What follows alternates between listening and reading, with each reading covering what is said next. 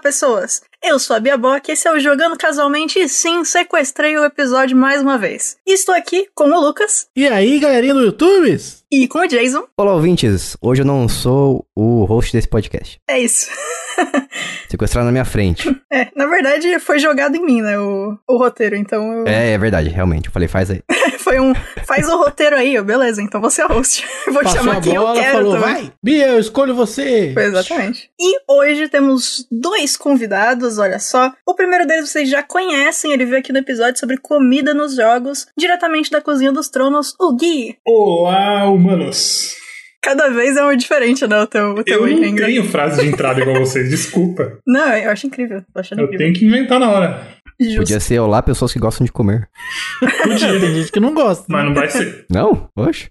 Comer tão bom. E do podcast Elementar, o Diego. Fala aí, galera, beleza? E ó, um adendo aqui, eu participo do episódio, dos episódios do Diego lá do Elementar, alguns dos episódios, e saiu um episódio sobre What Remains of Edith Finch, que é um jogo maravilhoso, então pode ser uma boa porta de entrada, você que não ouviu ainda Elementar, vai por esse aí, só vai. Joguinho de andar e mexer. Eu acho que você descreveu todos os jogos aí, gente. Todos os jogos. Falar só isso aí. Uh, Joguinho de andar e olhar, melhor. ah, tá. É, porque se for de andar e mexer, você tá excluindo, tipo, sei lá, Campo Minado e Tetris, porque o resto... Ah, é. Ou Space Cadet do Windows XP. É, tá. É, o campo minado você mexe, só não anda. É verdade. Você mexe o mouse, né? Não, o- ou enfim. é isso. E, Lucas, por favor, fale aí. Vamos na- no momento dos apoios. O que, que são os apoios? Os apoios são coisas que você utiliza normalmente pra não cair, né? A bengala. É, de forma geral, a gente tem alguns, algumas modalidades diferentes. A gente tem bengalas, Tem é, corrimão. andadores, é, corrimão Tem também, é, é muito importante. Quando não tem, a gente usa até a parede, né, como apoio. É, dá pra escorar. É verdade. E, e fora isso, tem também o apoio ao Jogando Casualmente, este podcast que você está ouvindo. E você pode acessar apoia.se barra Jogando Casualmente e ali você vai poder nos apoiar com um valor abaixo de um salgado. Porque eu fiquei sabendo que o Jason não atualizou a cotação do salgado, então o salgado subiu de preço e o nosso apoio, por enquanto, se mantém no mesmo valor. Então tá abaixo de um salgado a cotação. E fazendo o nosso apoio, o que, que a pessoa ganha, Jason? Ganha o que com isso? Qual a vantagem? Ganha nossa alegria e, além disso, ganha coisas palpáveis. Não palpáveis porque não dá pra você colocar a mão. Produto digital, né? É, palpavelmente digital. Ganha podcasts bônus, ganha o Notícias Casuais sempre em sua versão completa, além de ter acesso ao nosso grupo do secreto do Telegram, se não é obrigado tá lá, mas a gente coloca se você pedir. Além também de ganhar gift cards, cartões presente, na loja de games da sua escolha e jogos grátis a cada 15 dias. E é isso, apoia.se barra jogando casualmente. O apoio que está congelado pra você em relação ao valor da inflação. Eu falei que é, não custa nada, mas custa, né? É, Custa. é, Eu ia falar que não custa nada apoiar, mas custa sim. custa pouco e ganha muito. É verdade. Ah, que bonitinho. O que no, no análise SWOT, né? É uma coisa que você tem que fazer. SWOT. Porque se o, investimento é, se o investimento é baixo e o ganho é alto, então você precisa fazer o mais rápido possível. É verdade. Antes que a opção de apoiar acabe. Isso Olha configura escassez. Exatamente. Então você que faz aí sempre o 5W2H, então faça essa análise aí e decida apoiar a gente. Beleza, então. é isso aí. Ah, tem um grupo público também. É verdade. É só isso que tem pra falar do grupo público. É, tem um grupo público aí. Isso, isso. N- não só isso, na verdade. Tem um link. É t.me barra jogando casualmente. Ou se você preferir seguir a gente no Twitter, é em J casualmente. Ué, Jay, você não falou Twitter? Você voltou a trabalhar pra uma empresa brasileira e tá perdendo o sotaque, né? É, tô perdendo. Tô só vendo isso aí acontecer. o cara tá dois dias na firma brasileira e já não sabe falar inglês mais. É justo, né? Ou. E acesse nosso site também, jogandocasualmente.com.br. E é isso. Perfeito. Mas eu queria fazer um adendo aqui, ó. Que o Jason escreveu em inglês na pauta. Ele colocou Monkey Island in general, e não no geral. Só queria. Só queria deixar isso aqui. É que você tá Achei mandando incrível. mensagem pra mim em inglês eu acabei escrevendo em inglês. Olha só. Em Entendi. general. Mandou um... Ah, eu penso em inglês. Aí eu fui alfabetizado Fui em alfabetizado inglês. em inglês. Fui alfabetizado em, na, na- em Oxford. Eu fui batizado em inglês. Isso aí. O padre, o padre falou É. em name of the father. Jogaram holy water em mim, né? É. Fui batizado em inglês. Bebi Holy Water. Incrível, incrível. É assim, você falar em inglês ou em português é uma escolha, né? E outra coisa que é escolha é justamente o que a gente vai falar hoje, que são jogos de escolha. Hum. Nossa, ele Olha esse só esse gancho gancho, profissional, mano. Nossa, aí. pra baixo e triângulo. Quase a Capitã Gancho. Diretamente da escola do gigante do Capitão Gancho. Isso. O de Once Upon a Time, que é maravilhoso. Já pode Enfim. entrar pro filme do Peter Pan. Gostaria. Ia ser, ia ser incrível, hein? Aquele lá que a galera fica falando, eu acredito em fadas, acredito, acredito. Era maravilhoso. Vi no cinema, falei junto com todo mundo. Salvando. salvando. Isso. Logo depois. Eu tentei voar quando o Gohan ensinou a Videl. Eu também. Eu tentei também. Você conseguiu? Não. Inclusive, eu fui muito enganada por Dragon Ball em quase todas as temporadas. Sempre que aparecia qualquer coisa pra gente fazer junto, ou alguém ensinando alguma coisa, eu tentava. Nunca deu certo. Mas tudo bem, eu supero. Eu, eu só não fui enganado no- pelo Dragon Ball quando ele já falava o que vai acontecer no episódio seguinte. É É verdade. verdade. O que vai acontecer no próximo episódio? O Goku mata a Freeza. Aí você fica, ué. É, eu não fui enganado pelo Kamehameha, porque antes eu fui enganado pelo Hadouken. É verdade. Parabéns. Só consegui, só consegui mandar uma vez. Depois não consegui mais.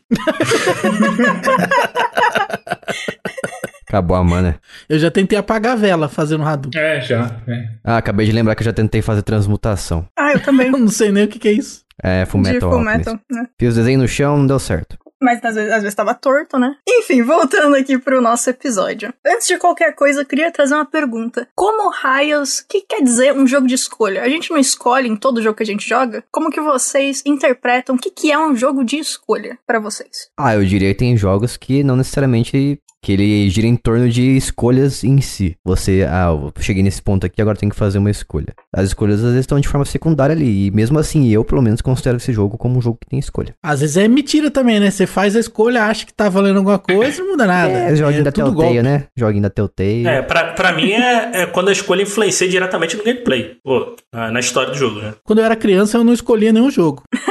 Eles eram entregues. Isso. Seus pais faziam você pensar que você escolhia. É, de certa forma. E você, Gui? O que, que é um jogo de escolha? É, porque na teoria todo jogo tem escolha, né? Você tá escolhendo em bater nos candangos na sua frente num, Uns candangos. no, num hack and slash. É, mas é como o Diego falou, acho que quando eu penso num jogo de escolha, é num que ou a escolha é, influencia diretamente na história, ou ele me faz acreditar que a, que a escolha influenciou diretamente na história, mas ele tem, me faz acreditar bem. Tipo, até o Tail faz acreditar bem na maioria das vezes. Justo. Tem jogo que não, nem disfarça. Você, você percebe que nada acontece. Verdade. Eu, eu, acho, eu acho maravilhoso os jogos que você realmente tem a escolha de não partir pra violência. E aí realmente Uhum. muda toda a dinâmica quando você escolhe não partir pra violência. Porque é uma premissa que a gente às vezes assume, né? Que tem que sair no soco aqui no jogo. E eu acho maravilhoso os jogos que tem a opção de não sair no soco e aí muda tudo. Isso me lembra um jogo que eu não pus na lista, que é Infamous. Ah, verdade. Tem essa opção de não sair no soco? Você pode escolher ser um bom ou mal, e isso influencia nos tipos de poderes que você adquire até o final do jogo. Ele influencia no tipo de poder e na, um pouquinho na história, assim. Mas, mas assim, eu, pelo menos, no Infamous, eu, eu tenho um problema nesse tipo de jogos. Eu não consigo ser mal. Ah, suave demais. Hum, Cavaleiro Branco. Não consigo, cara. É, eu não tenho essa dificuldade não. Também não. Não, se o jogo me dá, por exemplo, GTA. GTA tá sendo vendido. Aí tudo bem. Eu tenho Mas, mas, dificuldade no- em ser bonzinho. Mas mesmo no GTA, eu ia fazer minhas boas ações. Atropelava alguém pra recuperar a carteira da pessoa, ia lá e devolvia. Eu fazia isso. Quando eu tinha 12 anos, meu pai minha mãe tentou me comprar com um PlayStation 2. Deu um dos jogos, porque meus pais são separados. Deu um dos jogos que ela me deu foi o GTA. E meu pai era uma pessoa altamente religiosa, do nível mais voltado pro pentecostal. E eu tinha que. Eu tinha o desafio de jogar na frente dele o GTA sem ele saber que era GTA. Então, era o GTA San Andreas. E eu tinha que jogar sem fazer um crime sequer. Então a única coisa que eu fazia era andar em torno da cidade e, e, sei lá, pular, escalar as coisas, conhecer a paisagem, andar de carro. E o carro não, tinha, não podia roubar também. Eu tinha que, né, pegar o carro que tava, Gente. tava dando sopa ali, parar no semáforo, esperar o pessoal atravessar a rua, não podia fazer nada de errado. Nossa. Incrível. Maravilhoso. Mas aí, aí isso, isso pra mim era, era um problema, assim, porque no, no Infamous era muito, era muito preto e no branco, né? Então, e tinha essas opções. Aí, por exemplo, acho que era no 2, por exemplo, tinha uma, eu comecei, joguei o jogo e tal, aí tinha a opção lá, ah, é, você tinha que pegar lá uma caixa de suplementos. Ah, você poderia dividir com as pessoas ali da rua que estavam com fome ou bato pra você. Cara, não consegui. Eu fiz uma vez, eu me, eu me senti mal. Eu, tanto que no, tanto no, no, todos os ínfomos, eu nunca, eu nunca fiz a parte de ser mal, porque eu nunca consegui. Olha só. Interessante. Olha só. Rapaz bonzinho. Eu bati muito Né? civil no Infamous. Muito civil. Caraca. Morreu de graça. Não, é, isso, isso é, um acidentezinho ali, outro ali. Mas é, nas partes das escolhas eu não conseguia, de jeito nenhum. Nossa, eu, eu faço as coisas erradas nos jogos. Já que eu não faço na vida, eu faço nos jogos. Bandida. Ah, eu faço na vida, no jogo, no azar, na sorte, no amor. Perfeito, perfeito. Faço em tudo. E aí, ó, mais uma dúvida que eu tenho pra vocês então. Quando um jogo é de escolha, vocês aceitam ser enganados? Tipo, sendo ou não na cara que você tá sendo enganado? Ou vocês preferem que as escolhas sejam reais? Antes da gente entrar aqui nos jogos de fato, na história disso tudo. A real é muito melhor, né? Pra mim depende do jogo. Eu, eu sou o tipo de pessoa que se importa muito mais com jogabilidade. Então, se o jogo for bom de jogabilidade e, e as escolhas forem completamente superficiais, beleza. Pra mim é o que importa. Mas e se a jogabilidade for a escolha? Ah, daí eu não jogo o jogo, né? Ah, tá, ok. Se o negócio for ficar conversando com os outros e escolher o que eu vou falar pro- na próxima, próxima frase, eu não jogo o jogo, não. Ah, É, no Horizon tem muito disso aí. Tu escolher o que tu vai falar, o que tu vai perguntar. Uhum. Só que meio que não é escolha, né? Tipo, é, é escolha, na verdade, de tu conhecer a história. Porque você falando com as pessoas, elas vão te contando as coisas e tal. E aí você vai aprendendo sobre a história. Então, se você não tá muito interessado nisso aí, só quer sair no soco com os bichos mesmo, aí você, tipo, ele marca pra você qual é a resposta que tem que dar pro jogo simplesmente prosseguir. Aí, se você quiser, você já vai direto nessa opção e vai embora. Uhum. Mas ele realmente muda alguma coisa na história se você fizer essas Não, escolhas? não, mas Não. ele não tenta te enganar que muda, não. Ah, É, em momento algum o jogo te fala um, suas escolhas são muito importantes. O máximo, o máximo que ele fala é, tipo, em alguns momentos você tem escolhas que vão pra inteligência, pro carinho, tipo, pra ser mais fofo e a versão agressiva. Es- nesses momentos muda alguma coisinha, mas não são coisas gigantes, é coisa da cena mesmo. Tipo, o jogo É, não tá tipo, te enganando. Coisa da história, assim. Tipo, É. ou tu, tu, sei lá, ou tu deixa um personagem viver, que ele é maldoso, fez Isso. caquinha, ou tu escolhe matar ele ali. Mas isso não vai mudar nada na conclusão da história, entendeu? O Assassin's Creed Odyssey é a mesma coisa. Tem missão que, você fa- que aparece lá no final, tipo, poupar e conversar com a pessoa, de, de perdoar a pessoa, ou, tipo, assassinar a pessoa. E não faz diferença nenhuma, porque o personagem nunca mais vai aparecer. Seria louco se você poupar e o cara voltar e te trair depois, né? Eu adoraria. Aí seria muito isso louco. Que é pra mostrar pra história. você como você é trouxa e tem que assassinar as pessoas mesmo. Eu poupei quase todo mundo, menos um, que um eh, foi muito folgado e eu acabei com ele. Foi isso. Foi ah, não, muito você bom. não. Mas, mas aí vocês, vocês tentam pensar como você você reagiria ou vocês tentam entrar na cabeça do personagem e agir, tentar agir, escolher como o personagem pensa? Interessantíssima pergunta. Ah, se eu falar aqui como eu agiria, vai ficar feio, né? É, aí matar todo mundo. Acho que depende. Tipo, a primeira vez que eu jogo um jogo que tem muita escolha, eu faço o que o jogo me apresenta que o personagem seria. Aí, tipo, às vezes que eu jogo depois, normalmente eu não jogo como eu jogaria. Eu jogo, tipo, ou o extremo oposto do que eu fiz da primeira vez, ou eu vou fazendo outras escolhas só pra poder ver o que vai acontecer. Mas a primeira, pra mim, é sempre mais voltada pra quem o personagem é. É que eu acho que existe, existe um- uma mistureba em o que, que o personagem é E o que você então. que é. é o seu, Sim, o seu senso de justiça, né? Porque, tipo, beleza, a Eloy é uma pessoa mais dura e tal, então ela nunca vai escolher a opção amorzinho. Uhum. E aí, sob essa ótica, não faz sentido eu escolher a opção amorzinho. Mas às vezes entra um pouco também do julgamento meu do que é justo, né? Então, pô, é justo ser es- escroto com essa pessoa aqui? Não é justo. Então aí eu coloco um pouquinho do, do que sou eu ali também, né? Legal. Uhum. E daí tem jogos que eles são mais. Não deixa. Não tem. Não te dá uma direção exatamente do que, que você. Do que, que o personagem é. Eu traria né, como exemplo o Fable. Não sei se vocês já jogaram Fable. Pelo menos o primeiro. Aham. Ele é muito. Deixa na sua mão o que, que você quer ser. É, o personagem é uma tábua rasa, né? Porque aí você. Você que dá a personalidade dele, né? Esse, Skyrim, É.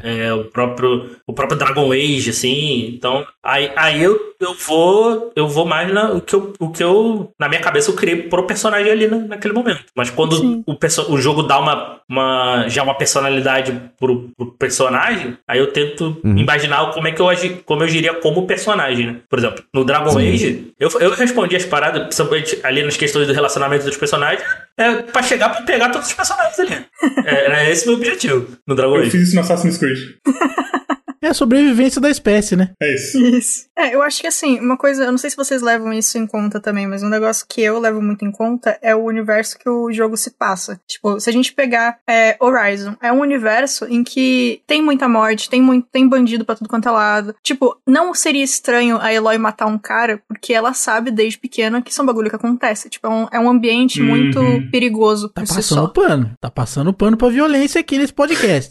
Olha só. Ah, tudo era bem, no bandido. jogo, tô mesmo. Então, assim, no universo em que a violência é um bagulho tão explícito assim, eu não. Eu, tipo, normalmente, se eu tiver a opção e eu achar que se cabe no universo, no caso, tipo, de jogos que eu não conheço o personagem, que é uma tabula rasa, aí eu vou pro lado da violência, porque se faz sentido naquele mundo, pra mim é o que o personagem aprenderia e veria como normal. Tipo, eu tento não usar o que o meu mundo usa de base pra mim. Tipo, eu não vou sair na rua e dar um tiro em alguém. Mas se o personagem vive num mundo em que isso é normal, então whatever. Não vai ter essa barreira emocional e, e lógica de eu não posso dar um tiro em alguém. Eu acho que a gente É. tá indo pra um lado muito filosófico sobre ética e moral. Desculpa. E esse podcast não é um podcast baseado em conhecimento. Mas a gente pode depois fazer um ético e moral nos jogos aí. Eu só queria dizer uma coisa muito importante: a oportunidade faz o ladrão. Tá bom? E o ladrão tem muitas oportunidades. Várias, o tempo todo. Então quer dizer que se a Bia estiver jogando Skyrim ali, tiver um negócio ali, uma coisa de valor em cima da mesa, ninguém estiver olhando, ela vai lá e rouba. Com certeza. Pior que não, cara. Eu acho que. Assim, o, em, em Skyrim eu não roubei muito, não. Eu, em Horizon, muito. eu. Eu roubei muito. Em Horizon, eu pego tudo, cara. Em Horizon, eu não só pego tudo, mas se eu tô jogando com mais alguém perto, o Gui é, é testemunha disso.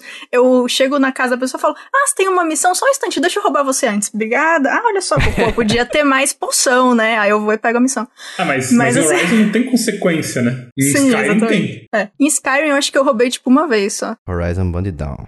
Horizon Zero Dawn é muito engraçado isso, velho. De você entra na casa da pessoa e começa a pegar as coisas. Pegar tudo, não, né? não faz sentido nenhum. É, pois é. Ah, igual os antigos Zelda, você entrava na casa dos outros, dormia na cama deles, pegava as coisas, abria o armário. Arrebenta o vaso. Arrebentava o vaso dos outros. Pokémon tem esses rolês também, né? É, fica à vontade, fica à vontade aí, abre a geladeira. Mas é, vamos voltar pro, pro assunto aqui. Desculpe. Não, imagina. Foi divertido.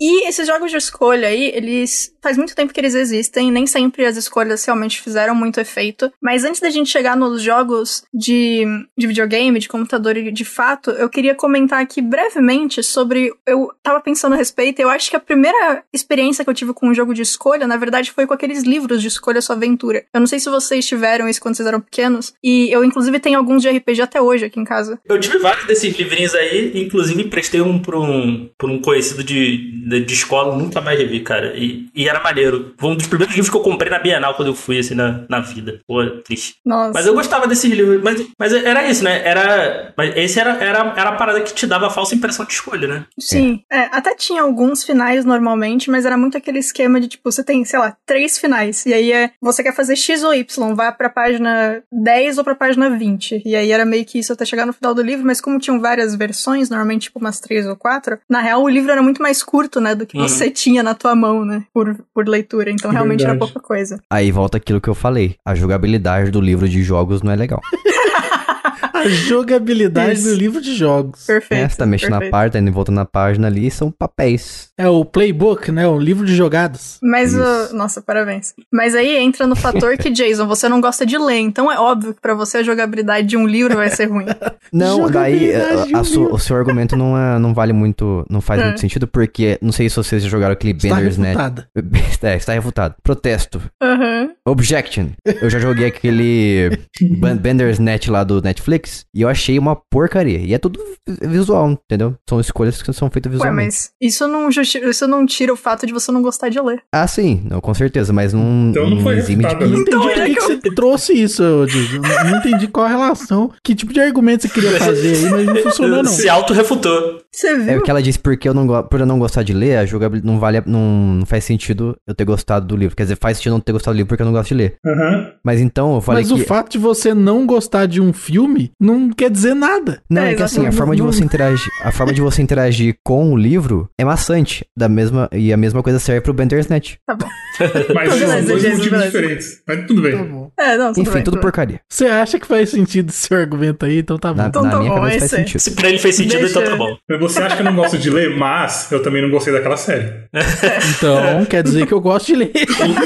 Logo, logo eu adoro batata frita. No multiverso isso faz sentido. Essa foi a Nossa, conclusão. Foi. É isso aí. Tô até vontade de comer uma batata frita agora. Perfeito. Não grave podcast com fome, esse é o aprendizado. Isso, isso, isso. Enfim, a gente tinha no começo, né, esse jogo de texto, tinha esses tipos de livro, e teve a LucasArts que chegou aí com vários jogos point and click. Eles estavam ali fazendo jogos entre 1980 a 2000. Pô, época boa. Boa, né? Época boa da LucasArts. Boa. Saudades. E aí eu vou abrir pra vocês falarem que vocês adoram Monkey Island e todos os outros, então divirtam-se. Assim, não é, é- é- Eu não sei se a gente pode considerar point and click como escolha, né? Assim, provavelmente. Eu acho que o- esses jogos que vieram depois é meio que uma evolução dele, né? Eu não sei o que, que vocês acham. É. Eu acho assim, o Monkey Island ele pode ser considerado de certa forma escolha porque ele te permite errar. Então ele tem, ele, ele tem uma linearidade do, come, do, início, do, do começo ao fim, mas você pode fazer. Você pode ir em vários locais diferentes, na ordem que você quiser, não necessariamente vai estar correto. É, porque o, o problema desses, desses jogos, pra mim, assim, é, são dois, basicamente. É, o fator replay, quando você descobre é, que tem que fazer, é, o fator replay dele é zero, porque você já vai saber tudo que tem que fazer. Realmente. E assim, e às vezes, e tem alguns desses jogos que é, as, as pra você descobrir, assim, não era tão, tão claro. Você tinha que meio que entrar na mente do desenvolvedor. E às Uhum. vezes, às vezes a solução que eles davam não era tão lógica assim. E não, e não, só, Sim. e não só a solução para um quebra-cabeça, porque é, na maioria desses você tinha que fazer as coisas em uma certa ordem. Fazer as coisas assim na, numa, numa ordem bem específica. Então era um pouco frustrante esses tipos de jogos que você, se você empacasse, assim. Era, né? Porque não era aquele jogo, um, pegar um jogo, sei lá, um, um contra da vida que você vai tentando ali até conseguir. Aí você adquire uma habilidade, né? Aqui não, você tem que de fato descobrir o que, que, o, o que o desenvolvedor pensou. E, e às vezes, assim, por exemplo, eu acho um pouco no Monkey Island assim, no Full Throttle um pouco menos. Isso você pegando a versão antiga. Hoje não. Eles até, se você ficar empacado ali, eles te dão umas dicas e tal. Por exemplo, o acho que é Sun Max. Cara, esse jogo eu, por acaso, eu eu sou muito burro, mas é, é, mas eu sou burro. Mas eu, Não. Não, esse, e aí ficava assim, caraca, o que, que você tem que fazer? Assim, e às vezes tu olhava assim, às vezes a solução, esse Gryffindor também é incrível, mas tu olhava assim e falava, caraca, não parece. O, o que, que o cara pensou aqui pra chegar nessa solução, sabe? Não, eu, eu, eu ia falar exatamente desse jogo aí que você tocou, bom que você tocou no nome dele, o Cinemax, eu joguei o último que saiu, Ninto, o penúltimo, que é Salva o Mundo, é um remake do jogo clássico. E cara, as resoluções dos puzzles são coisas absurdas e lógicas de desenho animado, sabe? Como é que eu vou adivinhar que o cara, pra ele conseguir dinheiro, ele vai ter que fazer, ele vai ter que dirigir no meio da rua e vai ter que fingir, ele, como ele é policial, né? Ele vai ter que parar um carro e fazer o carro pensar, aí vai, ele vai ter que atirar na lanterna traseira do carro pra fazer o cara pensar que ele tá fora da lei ali Nossa. e ele tem que pagar multa pra você. E aí você consegue o dinheiro que você precisava. Como é que eu ia imaginar que isso, isso era a resposta do puzzle? Isso que dá, você não fez concurso pra PM disso? Aprender a ser corrupto, então é isso? É, ué, lógico. Atirar Já na é lanterna. saber todas as táticas se você tivesse estudado. É que você não estudou. Aí começar a atirar na lanterna dos outros do- na rua aí. Desculpa aí, PMs, é, eu adoro vocês. Mas é isso aí mesmo. Tem jogo que é loucura total. E assim, e, e teve, principalmente nos anos 90, ele foi o, foi o auge desses point and click, né? Ah, é, LucasArts, acho que a Sierra também teve, teve vários. Eu agora não lembro, não lembro se era da Sierra, mas a série King, King's Quest, eu acho que teve nove jogos. Um, um que eu adorava, só que é aquilo, eu, eu- aí eu não sabia o que tinha que fazer primeiro, eu não entendi inglês e esse também era um problema, né? Uhum. Tem uns jogos assim que não, e não tinha legenda, e pô, era o Sibéria, acho que é o Sibéria 2, eu acho. Aí eu, eu não sabia o que tinha que fazer, paquei no jogo, mas ele tinha, umas, ele tinha uns gameplay diferentes, assim, um de tiro, você dirigia ali umas, umas fases assim, dava uma diferenciada. O bom do- dos jogos da, da LucasArts, é muitos, muitos aqui vieram traduzidos em português, que era essencial pra você conseguir jogar esses jogos, muitos até dublados, o, o Gryffindor, acho que veio dublado, o Futrot. Nossa, maravilhoso dublagem dele. o Futroto, se eu não me engano, tem, tem versão dublada. Mas muitos desses jogos, assim, vieram dublados pra PC, né? Então, Uhum. aí o que facilitava pra jogar. Um que eu tenho dúvida, eu não sei se, aí, se ele cai em- questão, é um jogo de escolha ou não, é o jogo do Carmen Sandiego. Vocês chegaram a jogar? Nunca joguei. Já joguei no computador. E ele tem escolhas? Sim, é, ele tem, ele tem lá, é você seguir as pistas, né? E ele te dá. ah, você tem que reunir as pistas e ir indo pros países lá pra caçar os bandidos. Aí eu sempre fiquei na dúvida se. Em qual categoria a gente botava esse jogo aí. Se era, ele era um. Point click ele não era, mas.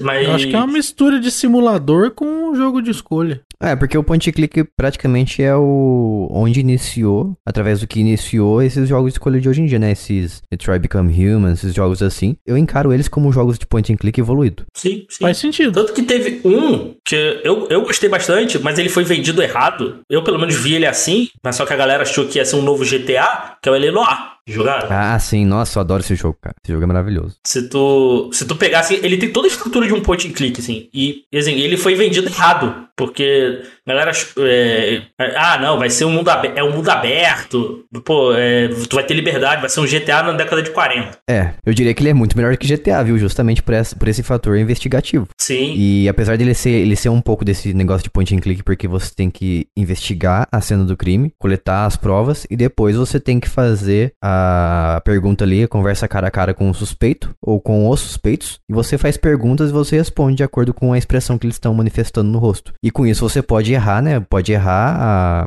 a, a resolução do caso, ou você pode acertar. Daí o caso se encerra de forma positiva ou negativa, dependendo do que Sim. você fizer. As expressões do jogo pra época era impressionante, cara. Era, Uhum. era muito boa. Que eles fizeram um mapeamento de rosto, né? De pessoas reais mesmo e tal. Daí também que a gente pôde chegar também no Detroit, assim, na, na- nesse, no nível ali de captura de, de rosto ali pro, pro, pra videogame, né? No caso. Acho que também é um jogo importante pra essa evolução toda aí também. Uhum, definitivamente. Eu trouxe algumas vertentes aqui de jogo de escolha. E a primeira que eu queria trazer mais focado, assim, são justamente os jogos de escolha que as escolhas não importam de verdade. E a gente já citou até o Telltale antes, mas eu queria falar com um pouco mais de detalhes sobre, porque eles fizeram jogos incríveis. A maioria das escolhas nesses jogos não realmente mudam muitas coisas, tem só algumas que têm mudanças, enfim, importantes. Mas eu sei que o Gui jogou alguns deles, eu joguei o The Wolf Among Us, Game of Thrones, que inclusive é o que eu mais gosto deles, apesar de só ter uma grande mudança, que é escolher entre dois personagens que vai sobreviver em um momento X do jogo. Tem o Back to the Future, Walking Dead, que deve ser um dos mais conhecidos, Guardians of the Adoro. Galaxy, Tales from the Borderlands, que eu não joguei, mas eu acho que é um, um tipo de jogo que funciona, principalmente se você não sabe que eles estão te enganando o tempo todo, e principalmente se você não tenta jogar de novo pra ver coisas diferentes. E fel- infelizmente a Telltale tinha parado de funcionar, felizmente ela voltou a funcionar. Fiquei bem triste na época em que eles tinham parado, até porque eu queria um- uma segunda temporada do Game of Thrones, mas eles estão voltando aí com Wolf Among Us 2 e mais algumas coisas. Felizmente, obrigada,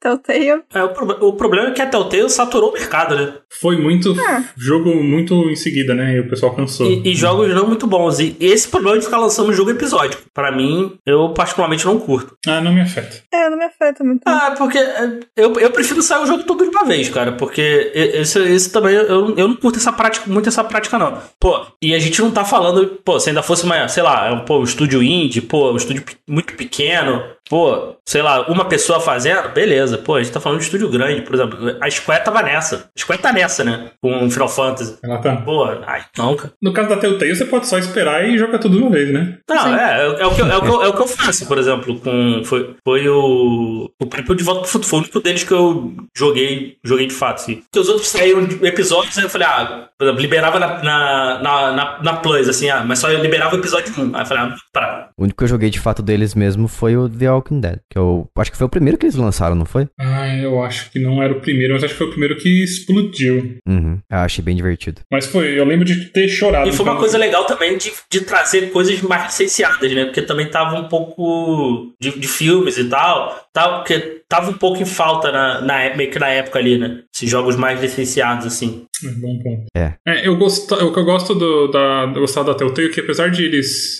é, né, não influenciar de verdade as escolhas, mas é, agora não, não, não tava tendo mais isso porque o servidor deles estava fora do ar, né? Não sei como é que vai ser a partir de agora. Mas enquanto os servidores ainda existiam, você conseguia ver as escolhas que os outros jogadores fizeram. Então, tipo, a sua história não foi afetada e tal, mas você tinha uma é, sensação de comunidade bacana, tipo, saber quantas pessoas pouparam ou não aquele personagem, saber se você tá em que espectro do- da comunidade você tá. É, e às vezes você ficava assim, ó, obviamente que as pessoas salvaram esse personagem. Às vezes você falava, não é possível que as pessoas não mataram fulano. Era, era bem divertido. Não, não afetava a história, mas afetava o senso do Verdade. grupo. Era bem legal. Realmente, eu não- lembrava mesmo desse recurso que tinha, né? Como você falou, você tipo, podia comparar as suas escolhas com as pessoas. Então, eu ficava muito surpreso quando eu escolhi uma coisa que a maioria não escolheu. Quando a primeira vez que o, o Game of Thrones foi lançado pra Steam, eu tava na dança ainda e uma amiga gostava bastante da franquia, então a gente decidiu jogar juntas. E a gente fez dois gameplays, um ela jogou e o outro eu joguei. E ambas as vezes, na época ainda tava, obviamente, ligado, né, esse sistema de você ver o que as pessoas tinham escolhido. E ambas, ambas as vezes a gente acabou fazendo essa comparação, a gente viu tudo bonitinho. E foi engraçado, porque ela escolheu muito mais coisa que a comunidade concordava e eu fui mais pro lado oposto do que a, a galera achava que tinha que ser o certo. Eu tava meio, meio caótica. Mas é interessante porque esse jogo, eu obviamente eu gosto muito de The Wolf Among Us, não tem muito como não gostar. É, The Walking Dead, eu acho divertido. Mas esse jogo, pra mim, na época, e até hoje, na verdade, ele foi tão bacana que o meu personagem favorito de Game of Thrones não é da série, é do é desse jogo, é o Asher, o Asher Forrester. Ele é muito bom. Ele é maravilhoso, ele é meu personagem favorito de Game of Thrones como um todo, assim, levando em conta é, livro, diferença de livro com a série, de, de tudo, assim. Eu tenho o mesmo sentimento que você em relação ao The Walking Dead, porque eu, eu odeio a série, mas o jogo eu acho muito incrível. Eu acho bem legal quando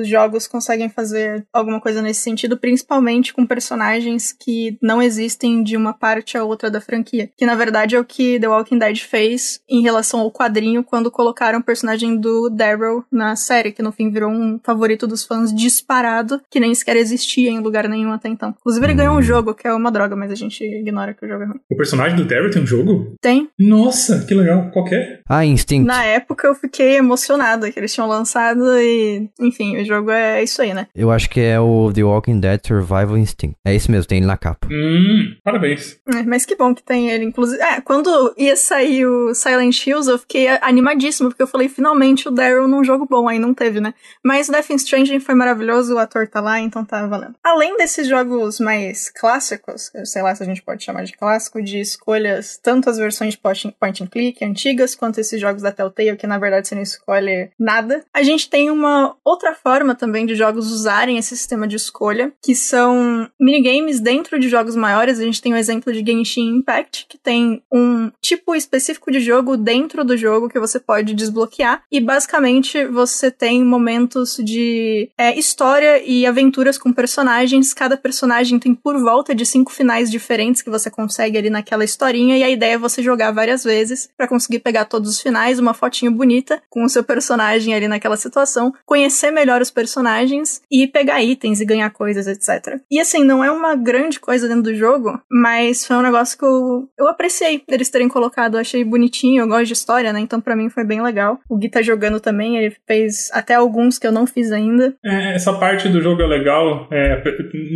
menos pela escolha, mas mais pelo. Você ganha bastante momento em tela com personagens que você gosta. Sim. É, então, tipo, tem uma personagem que eu gosto bastante que é a Beidou. Então, tipo, eu tenho cinco histórias diferentes pra poder fazer com a personagem. Isso é muito legal. Uhum. E é uma personagem, tipo, B, né? Tipo, na história. Se não É, fosse é. isso, eu não teria todo esse tempo de tela com ela. É bem legal isso. E eu achei que foi uma solução muito interessante que eles fizeram, porque esse jogo tem uma quantidade grande de personagens. Você é um jogo de gacha, significa que você não necessariamente compra os personagens, você meio que troca uma coisa por a possibilidade do personagem vir ou não. Então, assim, é muito difícil você ter personagens que você quer de fato. Uhum. Até tem alguns na loja de tempo em tempo com uma rotação pequena, mas os mais fortes, por exemplo, você precisa. Vai dar sorte se você vai ter ou não. Até tem um sistema de, de pena que a gente chama, que depois que você puxa, é, você tenta 90 vezes, vai vir um personagem 5 estrelas, por exemplo. Mas você não tem certeza se é quem você quer ou não. Então, assim, é, apesar de ter cutscene, apesar de ter as quests com os personagens ao longo do jogo, foi um jeito que eles usaram realmente de falar: não, beleza,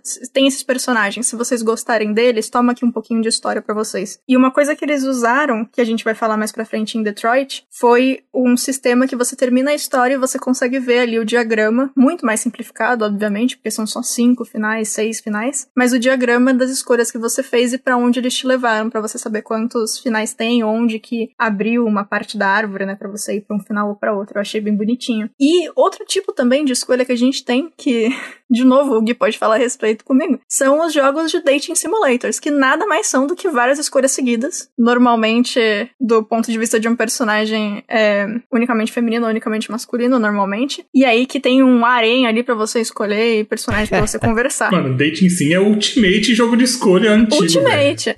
E tem Não, eu assim. quero deixar aqui, eu, eu quero deixar aqui uma, uma indicação desse estilo que é um dos melhores que tem, que é o do Faustão. é verdade, É claro tem o que jogo do indicar o do Faustão. Faustão. Não, é maravilhoso. Tem o Celso Portioli aparecendo, inclusive, no do Faustão. é incrível. Queria dizer minha experiência pessoal que esses jogos de simulação de namoro nunca me deram nada na vida. Não é possível. Só tinha sucesso no videogame. É, mas você fala como se um namoro de de verdade já te de- tivesse te dado algo na vida, né, Jason?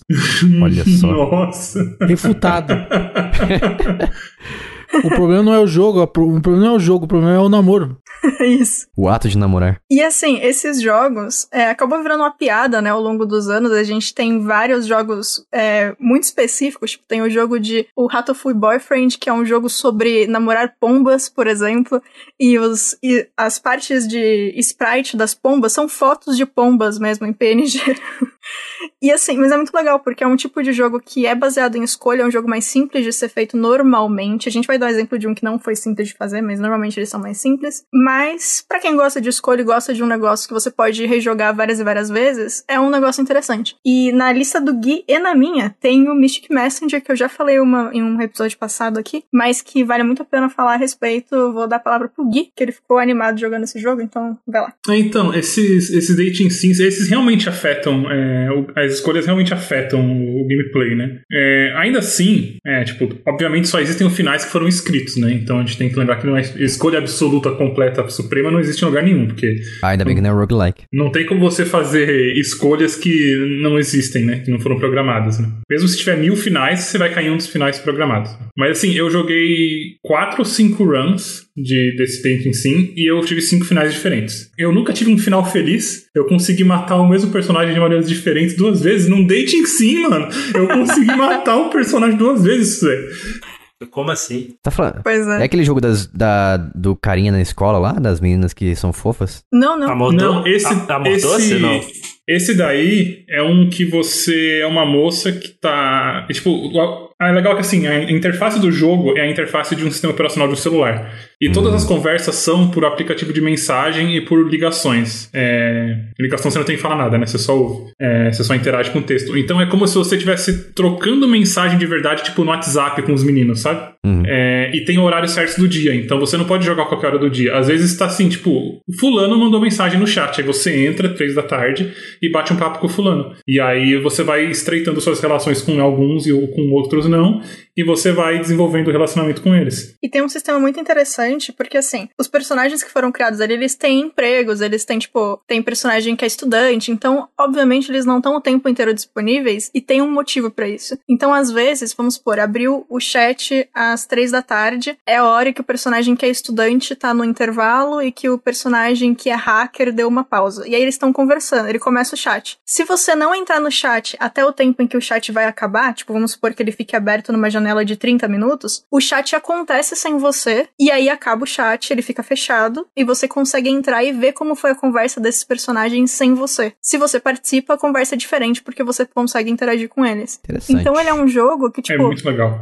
é, ele é muito divertido, ele. Eu acho a mecânica dele bem bacana. E é muito legal esse negócio que, tipo, você tem a- essa rota principal, que são acho que quatro dias, que é, entre aspas, a rota normal, que você faz conversando com todo mundo. E aí, dependendo da quantidade de corações que você ganha com cada personagem, os próximos dias do final da semana vão ser a rota desse personagem específico. E cada rota de cada personagem tem, se eu não me engano, três ou quatro finais diferentes, que é tipo o final bom, o final ruim, o final neutro e mais um que eu não lembro qual é. Acho que é o final perfeito, alguma coisa assim. E, obviamente, na época que eu comecei a jogar, eu joguei tudo possível e imaginável desse jogo. Depois eles lançaram mais, dois mais duas rotas de dois personagens que eu acabei não fazendo ainda. Mas ele é um jogo que tá sempre tendo atualização e ele é bem interessante. E eu fiquei feliz quando o Gui foi jogar, apesar dele ter matado o personagem. Nossa, mano. Ele É. se apegou muito a mim que chegou um ponto que eu tava, que eu, não, eu tava ficando desconfortável. Aí eu comecei a dar fora nele e aí deu ruim. Aí tu falou, sai, sai hétero e aí matou o cara. É, Tipo isso. basicamente. Quando a pessoa fica muito em cima de você, é naturalmente o que você faz, né? Ma- mata a pessoa. É, é- é isso. É, Entendi. é resolução de tudo.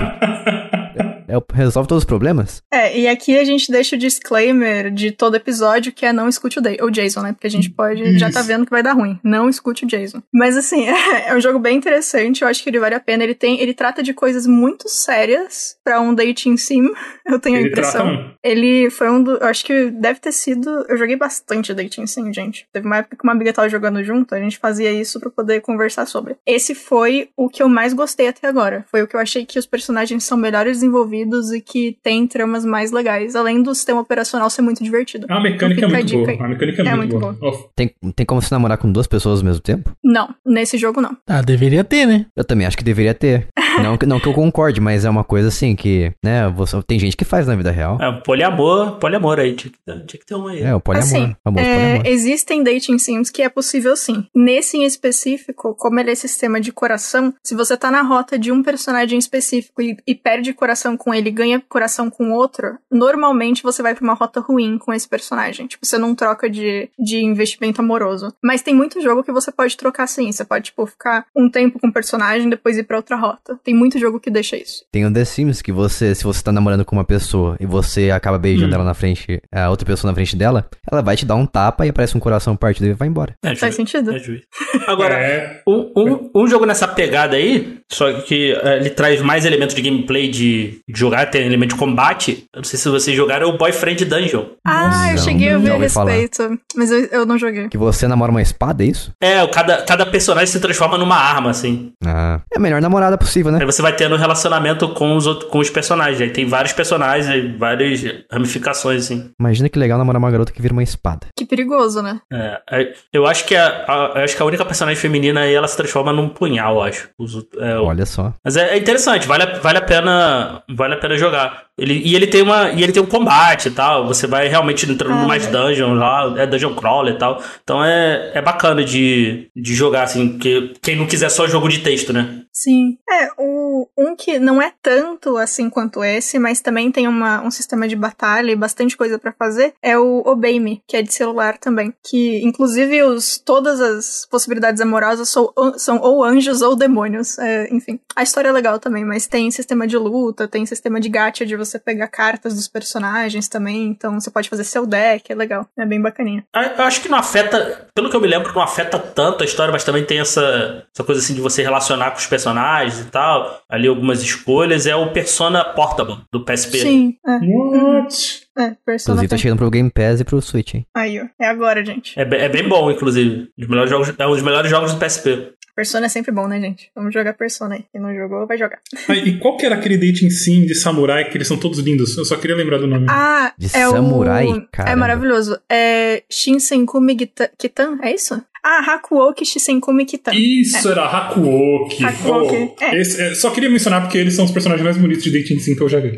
São mesmo. É isso. E é muito interessante esse Dating Sim específico, ele tem bastante versões, tem é uma série bem grande até. Saiu, se eu não me engano, foi pra PSP, pra 3DS, pra Wii, eu acho que tem pra, tem para computador também, porque eu tenho. É, tem um anime também, tem duas temporadas, se eu não me engano. E assim, a história é bem legal e ela se passa na, no Japão na época em que o Shinsenkumi tava ali tentando lutar contra o governo e continuar com a posse de arma, etc. E, é, e é, aos- ao longo dos jogos você vai passando pela história do Japão. Então você vai desde quando o samurai tava em toda a esquina até depois quando a arma chegou. Tipo, a arma de fogo chegou. E é Que é bem, um bem legal. Shinsenkumi, é, é realmente um- alguma lei, alguma coisa assim? Era um grupo e, assim, na verdade esse jogo ele tem muita coisa com base histórica, apesar de ter coisas fantasiosas também. Não só o Shinsenkumi, quando algum, alguns personagens que até aparecem em outros, outros lugares. Tipo, tem o... Como que é o nome? Ah, tem o Hajime Saito, que tá também em Samurai X. Tem um monte de personagem que a gente vê em outras coisas relacionadas a esse período histórico. Hum, É bem, bem legal. é, realmente os rapazes são bem apessoados. São gatos, povo. São né, lindos cara? demais. É o. É Hakuoki? É esse? O, Hakuoki. Isso. Isso. é, os caras são gatos mesmo. Demais, demais. Falta só o Lucas concordar. Concordo também. Boas pintas. Perfeito. Mas o, o outro que você falou, ele tem pra quais plataformas? O Mystic Messenger ele tá pra celular, tanto iOS quanto Android, e o Obey Me também. Ah, Todos é, estão só- pra- é só pra celular? Só pra É de, celular. gra- é de graça? Ou não? É de graça. Os dois são de graça. E assim, é, tudo que você precisa pra conseguir desbloquear novas coisas do jogo, você consegue jogando. Então você não precisa pagar nada, tá suave. Ah, que bom, né? O que você espera de um jogo. Bloquear as coisas jogando. Exatamente. Eu peguei um outro grupo, porque a gente teve já os jogos que as escolhas não contam muito, teve esses aí que são escolhas diferentes, e tem os jogos que tem um pouquinho mais de verdade nas suas escolhas, mas ainda assim não são um Detroit, que vai ser o ápice aqui do- da franquia de escolhas de jogos, que são aqueles jogos que a gente tem, por exemplo, Undertale, que tem. Não é. A, a questão de escolha de Undertale é bem parecida com Infamous, porque é nesse sentido de você ter rotas diferentes de pacifismo ou de ser hiperagressivo, e isso muda muita coisa, inclusive, parabéns Undertale, porque não só muda o que tá acontecendo ao seu redor, como também ele lembra o que você fez, então, tipo, é uma experiência bem interessante. Tem os jogos da Don't Nod também, não sei qual deles vocês jogaram, mas Tell Me Why é maravilhoso. Eu joguei o mais improvável de todos, que não tem nada a ver com escolhas diretamente falando. Qual? Mas é o Van Vampire. Ah, ok. Ou Vampire. Não sei como é que se pronuncia. Mas ele é muito bom. É bom esse jogo? Muito bom. Eu gostei bastante, porque Aí, ó. você, você é um médico que você acabou se transformando em vampiro e você tem que você pode escolher se você é, como é que eu posso dizer, você influencia a pessoa e você tem o poder de controlar a pessoa e coisas do tipo, Pra você acabar, né, matando ela e você sugar o sangue da pessoa. Você pode levar pra um cantinho e tal e ninguém vê, ou você pode simplesmente agir como um ser humano tentando voltar a ser vampiro, que é uma coisa que faz parte da história, é um objetivo do, do, do protagonista. Muito legal. Interessante, né? Porque, tipo, é uma escolha e não é uma escolha ao mesmo tempo, né? Porque, tipo, ele não é um jogo de escolhas, mas é legal ele ter essa vertente. É, é meio esquema de Undertale também. Que você pode sair matando todo mundo ou não matar ninguém. Sim, é, eu diria que a, a escolha influencia bastante nas mecânicas, porque ele também libera Hum, algumas, legal. libera alguns os skills, poderes ali de acordo com o que você escolher. E o jogo não é focado simplesmente em conversar a escolha, que é uma coisa que eu não coloco como secundária em um jogo. Então a jogabilidade ele é muito boa, é um jogo de exploração, você faz missões, você batalha também, e tem as escolhas como um extra. Então ele me fisgou bastante por isso. Bem legal. Eu não joguei ainda, eu preciso jogar. Você Os acabou de me jogos- vender esse jogo, parabéns. né? É. Vou pedir uma comissão lá pra, Ih. Pede lá. Pra empresa, que eu esqueci o nome. Pra Don't Nod. Ah, não tem a publisher dele que eu esqueci. Ah, tá. Os outros jogos deles, é, teve o, o Captain Spirit, que foi o- um dos últimos que saiu aí. Eu não joguei o jogo inteiro, eu joguei só a demo, mas é bonitinho. E tem o, o mais famoso, que é o Life is Strange, que eu gosto mais de Tell Me Why, mas eles têm o mesmo estilo, então tá tudo certo. É tipo, até o Tail em, em suas escolhas afetam a história, né? É, eles, eles te dão mais escolhas do que a Telltale. E não é um negócio tão. Assim, eu sinto que é um pouco menos forçado do que a Telltale, no sentido que, tipo, quando a Telltale tá te dando uma escolha, o, o Life is Strange ainda tem bastante isso, mais até do que o Tell Me Why. Mas sabe aquele negócio, tipo, para a tela, e aí todo mundo fica parado, se encarando, Ah, e aí, tipo, escolha, sabe?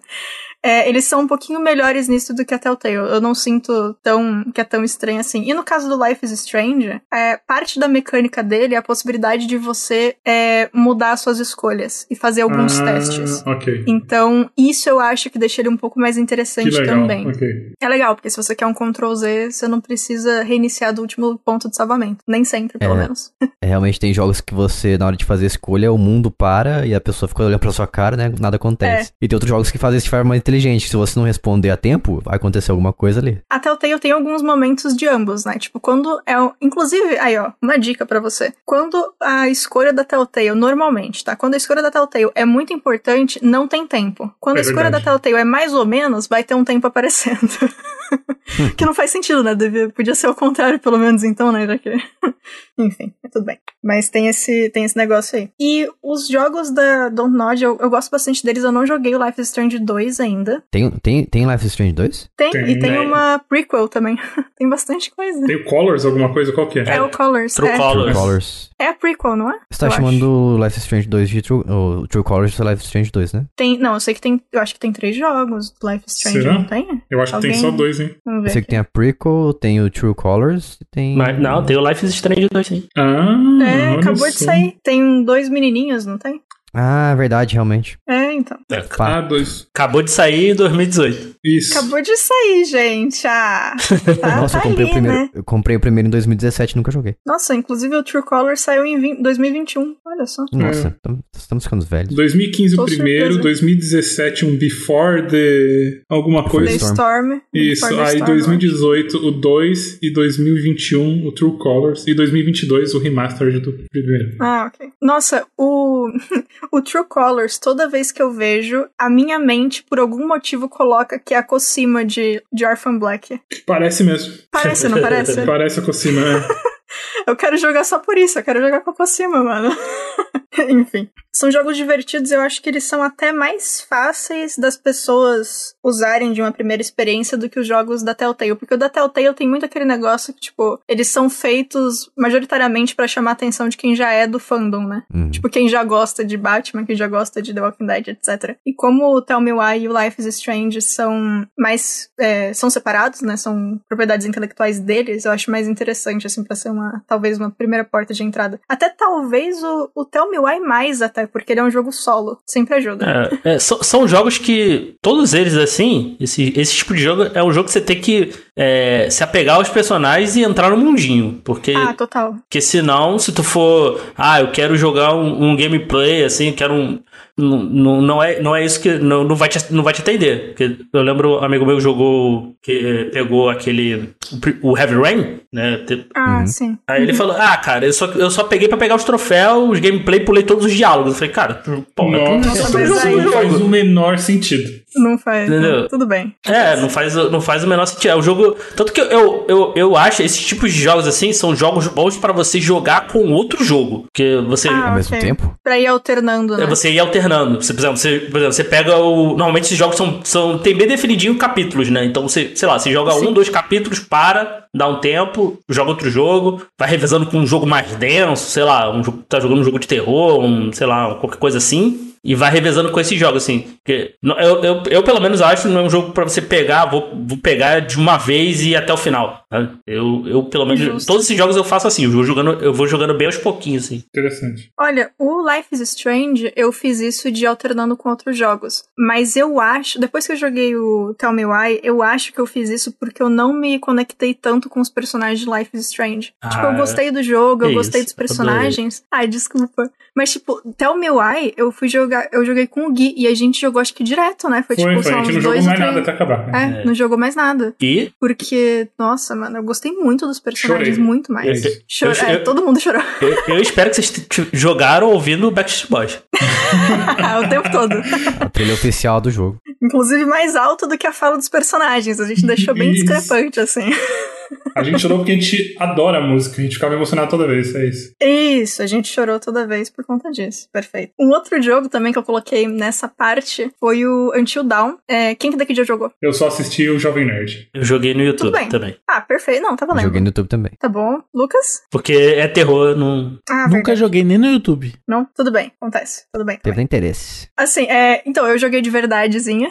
Mas assim, jogar no YouTube tá super valendo. Ainda mais jogo de escolha. Você pode assistir 70 youtubers diferentes e se você tiver sorte vai ser tudo diferente. Vai ser super legal. Mas eu joguei de verdade e hum, eu gostei bastante desse jogo. Eu, infelizmente, eu joguei ele depois de jogar Detroit. Então eu acho que eu não gostei tanto quanto eu gostaria se eu tivesse jogado antes de Detroit. Mas eu achei ele bem interessante e um negócio que eu gosto muito dele é que ele tem sim mais de um final. Tem vários momentos em que os personagens parecem que vão morrer, mas não vão morrer de forma alguma. E a primeira vez que você joga, você não sabe disso, né? Da segunda vez você percebe.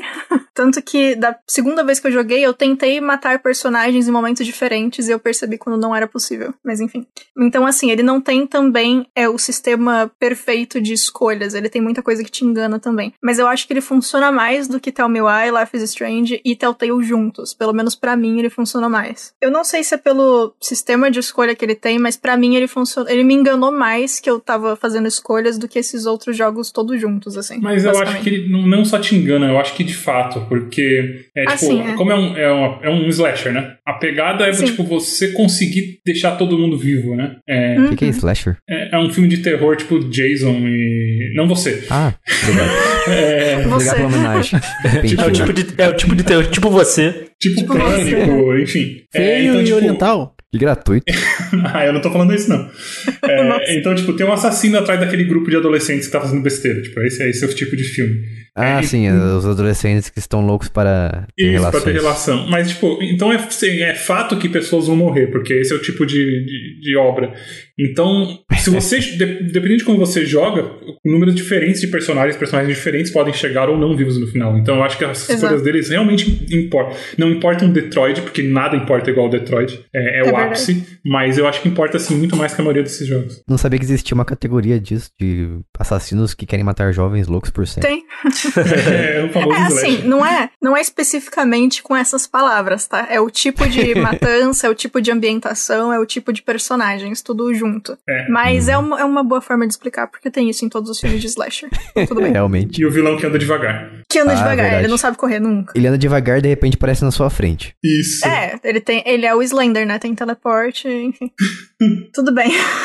Acontece. Vilão no God Mode. E assim, o, o Until Dawn, eu acho que, de novo, se você não gosta de jogo de terror que nem o Diego, assiste no YouTube. Não vai jogar, não vai fazer bem pra você, não vai ser uma Não experiência mesmo, é. agradável, não vale a pena, tá? Não vale a pena. Vale a pena se você for assistir, tipo, o Jovem Nerd jogando, que aí você vê eles errando, um gritando com o outro, dando risada, e aí fica mais Nossa, é suave. engraçado demais esse gameplay deles.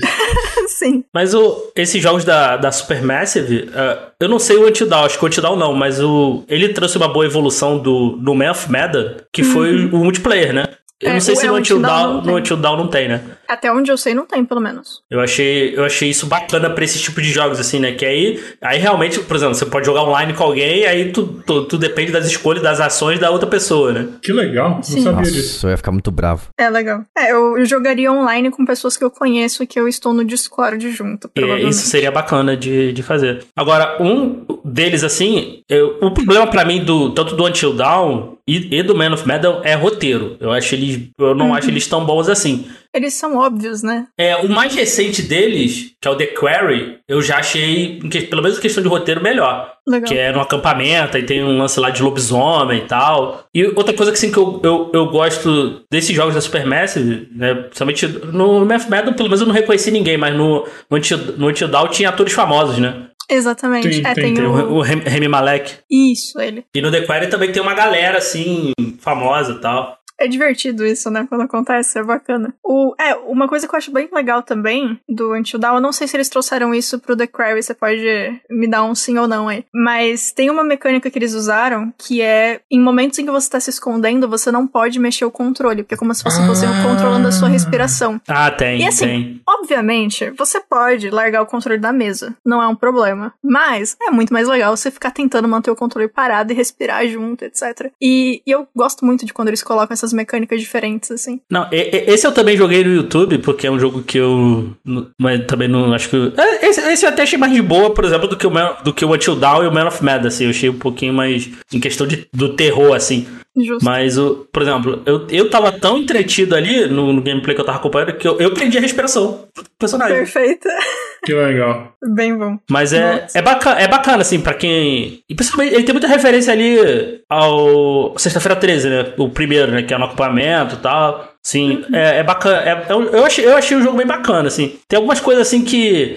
Em relação à tua escolha ali de ação, que não fica muito claro. Aí que o, o cara que tava jogando, pô, é, ah, é, sei lá, pula no, pula no lugar. Ele achou que o pular era, sei lá, pra tu pular no, naquele. Na tirolesa, né? Ah, Aí tava na tiro... Aí era, ele achou, ah, pula, o personagem. Ele, falou, ele pensou, pô, o personagem vai pular na tiro... tirolesa. E descer. Só que ele pulou, ela pulou no. Foi tentar pular na água e, e se matou. Já caiu na pedra. Nossa. Nossa. Isso, isso eu achei meio caído, assim. Em alguns, tem alguns momentos no jogo que ele te, meio que te engana, assim. na- não fica muito claro a ação pra tomar, né? Isso, isso eu não gostei muito, não. Mas tirando isso, eu achei o jogo bacana. Vale, vale a pena jogar, assim. Vale a pena jogar o, o The Quarry. E principalmente pela transformação do lobisomem. Uma das transformações mais maneiras, assim, que eu já vi de lobisomem. Achei bem bacana. Nossa. Podia ter um DLC com famosos do Brasil, né?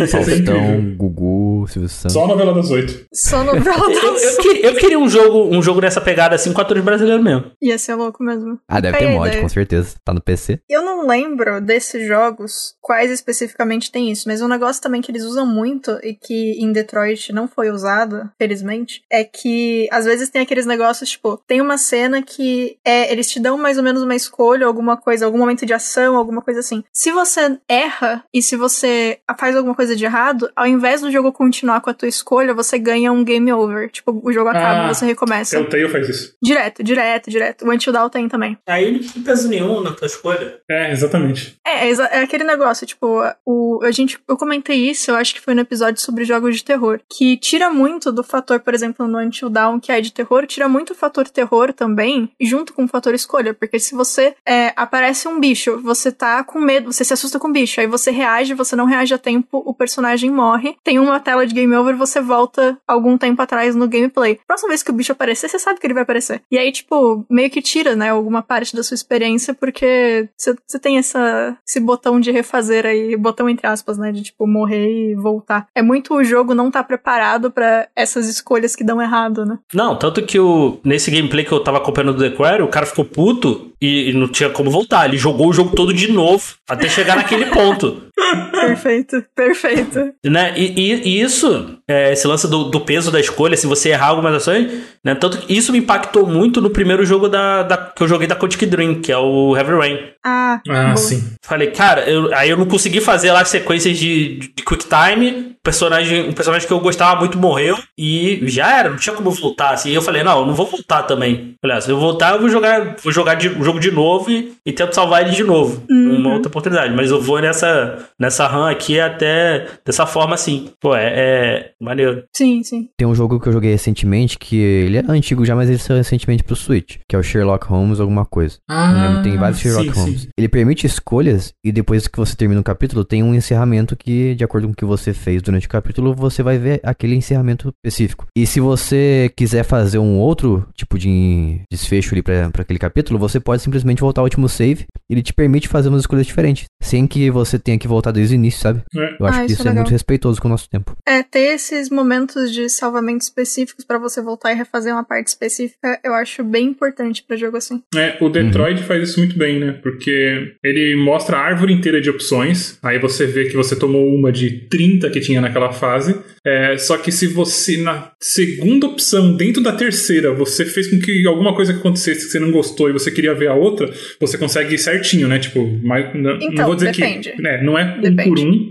Mas, tipo, tem pontos chaves dentro do capítulo, não é isso? Que você pode voltar e. É, mais ou menos. É ah, porque desculpa. assim. Fala aí no meu lugar que você é a, é a profissional.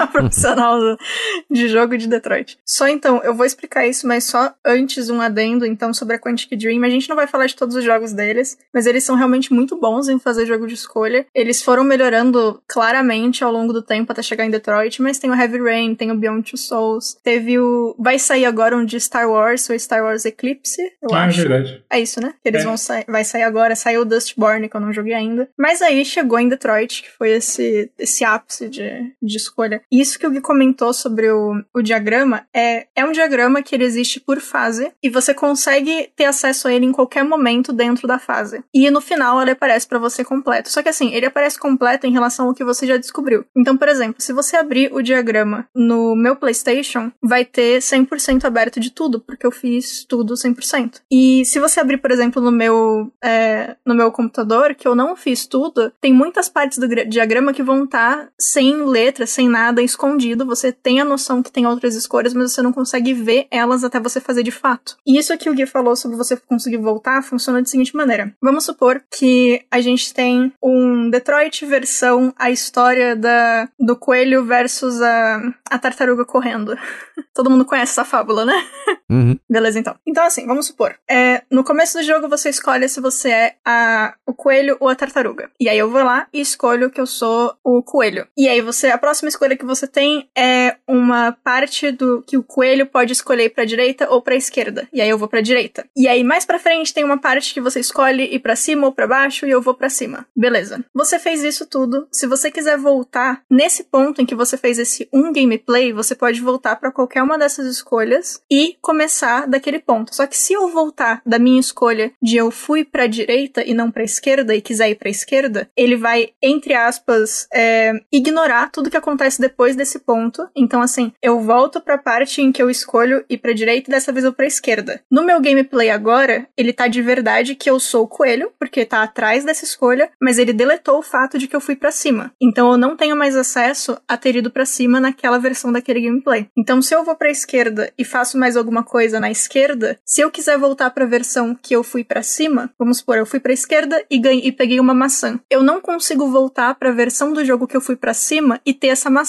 porque essa maçã eu não peguei quando eu fiz essa parte dessa árvore. Deu pra entender? É, ele sobrescreve, meio que sobrescreve. Ele sobrescreve. Aí, né? Então, assim, se você fez é, três gameplays diferentes dessa história do coelho, em dois gameplays você conseguiu pegar a maçã. Esses dois gameplays você vai ter a maçã. Mas se um desses gameplays eu peguei a maçã e fui para cima, eu não consigo voltar para um gameplay em que eu fui para cima sem a maçã, porque agora ele escreveu em cima que eu tenho a maçã e fui para cima. Então, basicamente, o que ele conta quando você volta é a última coisa que te fez chegar àquela escolha é a verdadeira naquela escolha. Então é basicamente isso. Tipo, se você fizer um gameplay inteiro sendo o coelho e depois fizer um gameplay inteiro sendo a, a tartaruga, você consegue voltar pro gameplay do coelho de boas, porque nada que você fez sendo uma tartaruga, que é um outro, uma outra parte da árvore lá em cima, vai alternar o que você fez sendo um coelho, porque eles não vão se encontrar, entre aspas, né, nas escolhas, apesar dos dois personagens estarem ali. Então tem sim o sistema de subscrever o que você faz, e quando você tá tentando deixar 100% é, é meio confuso, porque, tipo, tem muita, muita escolha, então às vezes, tipo, eu queria voltar no momento X de uma fase gigantesca, e aí eu não lembrava, tipo, ah, eu quero voltar no momento em que eu fiz essa escolha. Eu não sei quando que eu cheguei aqui, eu não sei o que, que eu fiz antes disso. Nossa. Aí você vai lá e de repente você descobre que foi o gameplay que morreu um personagem, sabe? É, aí eu não sei o quão complexo seria, mas pô, o jogo podia te avisar, né? Pra facilitar tu fazer esses múltiplos. Cara, assim, uma coisa que eu fiz quando eu tava fazendo 100%. Tu montou um gráfico do que, que você fez. Não, não, não, não. É, eu tenho uma memória boa, então eu não precisei, mas talvez eu devesse. Mas uma coisa que eu fiz foi o seguinte: eu joguei o jogo inteiro. E aí eu queria fazer todos os finais e todas as coisas possíveis. Então o que eu fiz foi: eu peguei o primeiro sal um salvamento, tipo, indo de trás pra frente, o primeiro salvamento que tinha, e comecei dele e fiz todos os finais a partir dele. Aí eu voltei um salvamento anterior e fiz os finais a partir dele. E aí eu fui fazendo isso de trás pra frente no jogo inteiro. Que é muita dedicação. eu gostei Mas muito o do jogo é bom, vale a Não, O mas jogo é bom. essa, essa é uma evolução muito grande em relação ao Heavy Rain. É. Porque, Total, total. assim, eu não joguei o Beyond Two Souls, então tô, por isso que eu tô comparando com ele, com o Heavy Rain. O, no Heavy Rain, as tuas, as tuas escolhas não influenciava necessariamente no final. O final, o final, a resolução é sempre a mesma, né? Ah, é. Mas o, o que mudava, assim, de umas coisas era pequena, pequenas ações, assim, de alguns personagens assim, que você tomava, tal, o que acontecia com ele e tal. Isso que mudava, que mudava no, no jogo. Então, ah, eh, se tal personagem morreu, tal, se você deixou tal personagem morrer, isso, isso mudava o, ali na timeline dele, mas não na história como um todo. E, e isso no, no, Heavy- no, no, Detroit eu achei impressionante. Sim. Essa- todas essas ramificações. E, e foi, acho que foi o primeiro jogo, de fato, desses assim, que eu senti de fato o peso de ter que tomar uma decisão. Concordo, é. Não, e assim, pra vocês terem uma ideia, o, eu até olhei hoje pra ter certeza, pra saber se os números estavam corretos, mas assim, Detroit tem 5 mil páginas de roteiro. Já começa Por quê? Porque precisa de todas as versões possíveis. Quando você chega no terceiro ato do jogo, que é o ato final, existem mil cenários possíveis de você estar naquele momento antes de fazer o terceiro ato. Então, assim, é um jogo, isso obviamente juntando todas as escolhas, né? Não, tipo, mil cenários de, de finais É, não completamente tem mil diferentes. finais, é, realmente. Não tem mil finais, mas tem combinações de finais, porque assim, é, existe, por exemplo, um final X que. Eu vou inventar, não é idiota assim, tá? Vamos supor que existe um final X que três personagens se encontram na padaria. E aí, esse final da padaria, ele provavelmente vai acontecer se pelo menos dois personagens estiverem vivos. Só que, nesses mil finais da padaria, existe a versão em que o personagem 1 tem uma, um bom relacionamento com o personagem 2, tem a versão que o personagem 2 roubou do personagem 3, tem a versão que o personagem É. 3 cortou o cabelo, tem a versão que o personagem X matou alguém na rua, enfim. E aí, tipo, todas essas mudanças alteram o, o tipo do que vai acontecer, altera os diálogos, altera o modelo que você tá vendo. Tipo, se o personagem tem um machucado em uma cena, ele vai ter esse machucado a partir dali em todo o resto do jogo, até porque eles são androides, né? Então, tipo, eles não vão. É, para se curar, eles têm que parar e se curar de verdade, né? Ele não vai ter uma progressão de machucado que nem teria num, num humano. Então, assim, é muita coisa que acontece e, e eles fizeram essa estrutura de diagra- diagrama justamente porque eles queriam que os jogadores pudessem consultar a cena e eles queriam falar, tipo, ó, a gente não tá mentindo pra vocês, essas aqui são as possibilidades. Se vira. É, eu gosto de um exemplo, eu não vou dar o spoiler, mas é, da, de escolha, em que tem três personagens do jogo, né? Eu tomei uma decisão com um personagem que na cena seguinte de outro personagem mudou completamente a história dele. Tipo, Sim. os dois personagens nem estavam juntos, eles se- viram em um momento do jogo, e a decisão que eu tomei com o personagem 1 afetou o final do personagem 2 e aí, de fim, afetou a conclusão inteira da história. Uma decisão. Ah, eu joguei com o personagem que foi afetado a história por, por, pelo efeito borboleta, eu tomei tanto cuidado com aquele personagem. E aí, por causa de uma ação com um outro, eu destruí é, a, a timeline desse outro personagem. Então, mano, incrível, assim. Eu, eu fiquei bolado, terminei o jogo desse jeito, mas aí eu voltei pra jogar pra ter um final mais feliz. Eu, eu fiquei, eu fiquei puto lá com o personagem que eu matei, que eu não queria ter matado.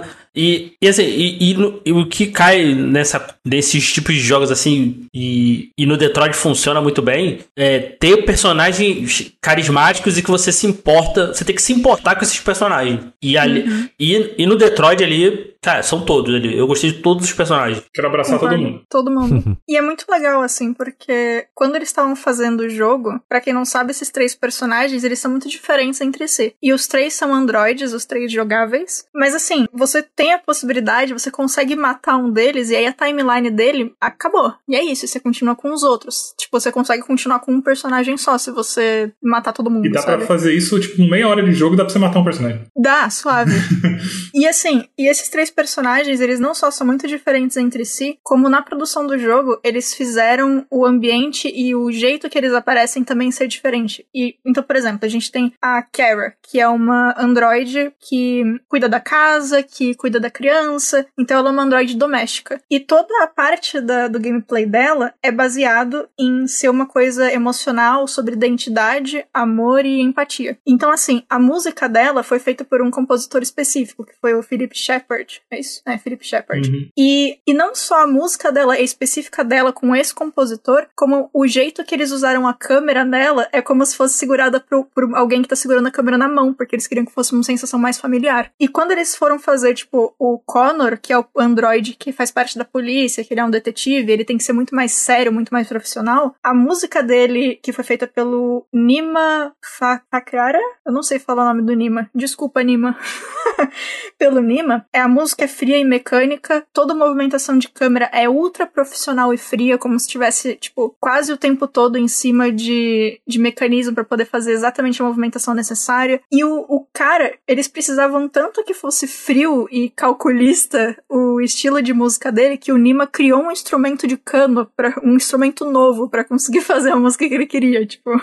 E aí o Marcos, que é o último personagem, que ele é um, a história dele é muito mais épica. Então, o estilo de câmera que eles usam é super cine- cinematográfico. E o John Paisano, que é o, o cara que eu não, não sei também se é assim que fala, que fez a música dele, fez também uma coisa, tipo, parece tá assistindo um filme do James Bond, quando você tá vendo as cenas do Marcos, sabe? Então é muito legal, porque, tipo, não só você consegue fazer todas essas escolhas, mas as escolhas que vieram antes do jogo para esses personagens criou é, identidades hiper específicas para cada um deles que, que são muito facilmente identificáveis. E, e assim, tipo, foi dois anos, né, de, só de gravação de cena também, porque os atores tiveram que decorar essas 5 mil páginas de roteiro em conjunto. E assim, imagina, você tá jogando com o personagem, você tá jogando com a tartaruga. E aí você tem que gravar seis versões da tartaruga ganhando, chegando no, no final da corrida. A versão que ela ganha, só que a versão que ela ganha, ver, tem mais, tipo, cinco versões antes, que é a versão que ela ganhou porque ela tava na frente o tempo inteiro, a versão que ela ganhou porque, sei lá, ela roubou, a versão que ela ganhou porque ela, porque o coelho deixou, e aí você tem que, tipo, trazer o sentimento das versões anteriores em cada cena pro jogador não sentir que tem falta de continuidade. Então foi um processo Mano. que, tipo, demorou muito tempo e os caras conseguiram passar, tipo, eu não senti em momento algum do jogo qualquer coisa que me tirasse da experiência, seja não, não tem. Esse jogo é uma de arte. De nada, né? É nada. É, um, é, o jogo é muito bom mesmo. E é por isso que, tipo,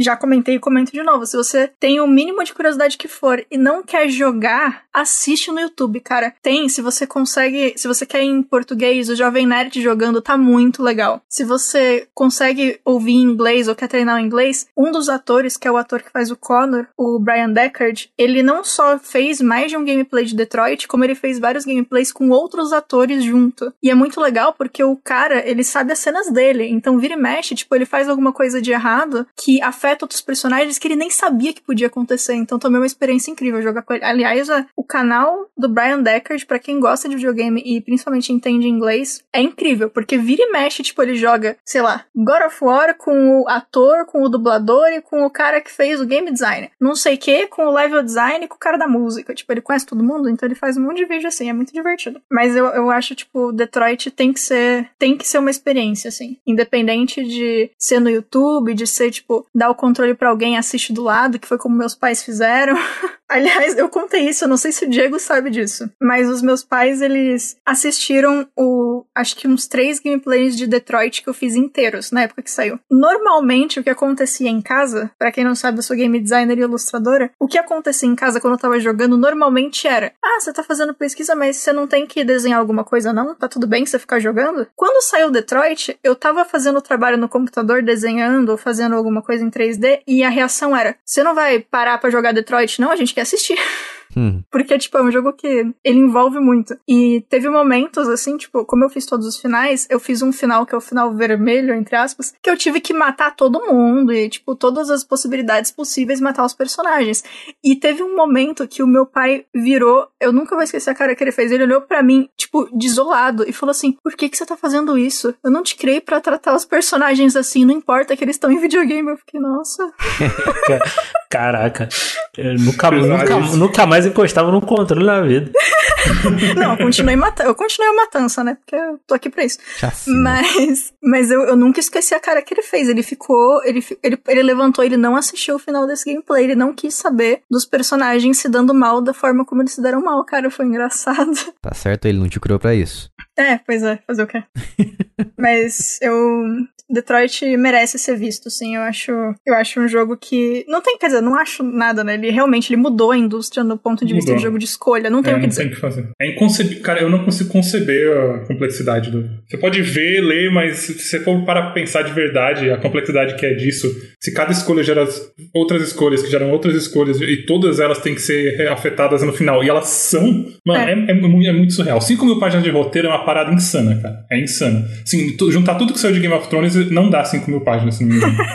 Mas ele mudou a indústria no sentido de que ele gerou outros jogos a partir dele? Não, no sentido que ele pegou um conceito que já existia, que era isso de, de jogos de escolha, escolhas que servem para alguma coisa. Ele hum. pegou esse conceito e ele expandiu isso de uma forma, tipo, é, parece que ele chegou pra indústria e falou assim: vocês acham que estão fazendo direito? Então toma aqui essa Mona Lisa, sabe? Uhum. Eles se deram o tempo necessário, eles se deram o recurso, eles conseguiram o recurso necessário e quando eles decidiram que, tipo, a gente vai fazer isso sem enganar os jogadores jogadores, eles mudaram uma, uma coisa na empresa que existia até então, que era esse negócio que a Telltale faz de monte, que os outros jogos que a gente falou fazem de monte, que é ter mentirinha nas escolhas, né? Tipo, eles uhum. realmente fizeram um sistema que, beleza, tem cenas que vão acontecer, mas não é porque a cena em si vai acontecer, é porque, tipo, o personagem precisa. É, tipo, você vai ter um momento no barco, um momento no carro, um momento no. sei lá onde, no parque da, da esquina. E esses momentos vão acontecer, mas se você matar os personagens, o que acontece nesses lugares, ou talvez eles nem aconteçam, vai ser completamente diferente. Então, tipo, tem sim fatores na história que vão acontecer, porque não só existem esses três personagens, mas todo o resto dos personagens ao redor. E não é como, tipo, se você matar fulano, se existe uma, uma coisa gigante, tipo, a coisa e da coisa não depender de fulano, a coisa vai acontecer de qualquer forma. Mas as escolhas são muito mais reais do que qualquer um dos outros jogos que a gente falou. Tipo, disparado, assim. Ironicamente, talvez é, Dating Sim seja o que chega mais perto, sabe? É, sim, é. É aquela famosa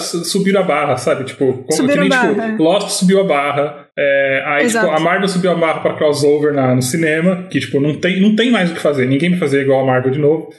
É, Uhum. Crossover desse tipo. E eles su- subiram a barra num nível que eu não sei se alguém consegue fazer igual mais. É, eu acho que assim, qualquer coisa que vier depois de Detroit vai ser o que aconteceu com Lost, vai ser o que aconteceu com Senhor dos Anéis. O que vier depois vai ter que beber da fonte, vai É. ter que ser aquele negócio que você olha e fala, nossa, a pessoa se inspirou em X, sabe? Se inspirou em Detroit. A pessoa claramente leu Senhor dos Anéis, a E tá pessoa tudo claramente bem, né? assistiu Lost. É, e tá tudo bem, assim. Isso que eu ia dizer, será que não, é- não seria uma bolha, por exemplo? Porque, vamos dizer assim, daqui a uns anos começaram a sair jogos como Detroit. Uhum. Daí sim, eu particularmente diria, beleza, Detroit criou uma tendência, criou, mudou a indústria. Uhum. Assim como eu diria que Dark Souls mudou a indústria, porque Ah, hoje tem sim, muitos total. jogos que querem ser Com certeza, com certeza. Sim. Daí, por isso que eu fiz a pergunta, será que não seria uma bolha que vocês acharem que Detroit mudou a indústria? Cara, acho que não, porque assim, é, enquanto, tipo, Dark Souls, ele, ele mudou sim, ele fez essa, esse gênero ser muito mais visto e muitas coisas copiaram isso depois. Só que pra você chegar e fazer um, um jogo baseado em Detroit que de fato seja, de- tipo, Detroit ou um Detroit melhor, eu não sei que empresa que tem esse tempo, essa grana e, tipo, esses profissionais disponíveis pra fazer um negócio assim. Tipo, eu não tô desmerecendo, por exemplo, Dark Souls. Dark Uhum. Souls é um jogo incrível. E, cara, tem mais é que ter vários mesmo. E, tipo, e que bom que lançaram o, o Elden Ring, que, tá- que é melhor em tese, né? Porque aprendeu com o tempo, etc. Só que, assim, o Detroit, ele deu um pulo tão grande em relação ao que eram jogos de escolha que eu acho que é difícil alguém que não seja Quan- Quantic Dream, pelo menos nos próximos anos, conseguir chegar nisso e nem, tipo, se propor a tal. Porque, assim, Telltale ainda vende, sabe? Então, se você não. Vocês não meio que não precisa fazer tudo isso, mas que bom que eles fizeram, porque é um jogo muito melhor do que todos esses outros nesse quesito. Mas eu acho que mesmo no Dark Souls que você falou, tipo, tem um monte de gente que tá tentando fazer isso igual, mas isso é, tipo, mudou a indústria. É, Tem muita gente É, que provavelmente não estaria fazendo jogos e não estariam jogando alguns jogos se não fosse isso. Então eu acho Sim. que Dark Souls mudou a indústria sim. Mudou. Eu acho que Concordo. não, não tem, Mudou, não mudou. e não tem volta. E não é um problema não ter volta. Sim. Eu, Hum. eu só É acho que não, não vai cair no- nesse patamar de, de Souls-like, porque eu acho que é um jogo, além de ser um jogo muito, muito de nicho, Ah, sim. eu, eu, total. eu acho que é um jogo muito mais complexo de ser feito, né? Ah, sim. Então, É, total. É muito complexo. então É. ho- hoje, ne- nesse, nesse, nesse nicho, a gente só vê duas empresas fazendo, a Supermassive e a Uhum. Quantic Dream. Sim. Que tá, que tá fazendo hoje, né? Porque mais ou menos nessa pegada. Na Supermassive um pouco mais abaixo nessa complexidade, né? De, de Uhum. escolhas e tal. Mas são as únicas, as únicas que estão fazendo. E se tu vê assim, é, a diferença de um de tempo de um jogo pro outro, acho que até mesmo do, da Supermassive é um pouquinho grande. Então não é, não é, não é um jogo que tu, pra tu sair jogo sair de dois em dois anos, por exemplo. Não, não tem. Ah, total. É, é tanto que só, gra- como eu disse, só gravar as cenas dos atores em Detroit durou dois anos. E ainda teve que fazer todo o resto, tipo, não tem como. E se a gente pega, tipo, as empresas que são maiores e que provavelmente conseguiriam ter o capital pra fazer isso, tipo, mano, Nintendo não vai parar de fazer Pokémon pra fazer um jogo de escolha, sabe? Então, tipo, whatever. Tipo,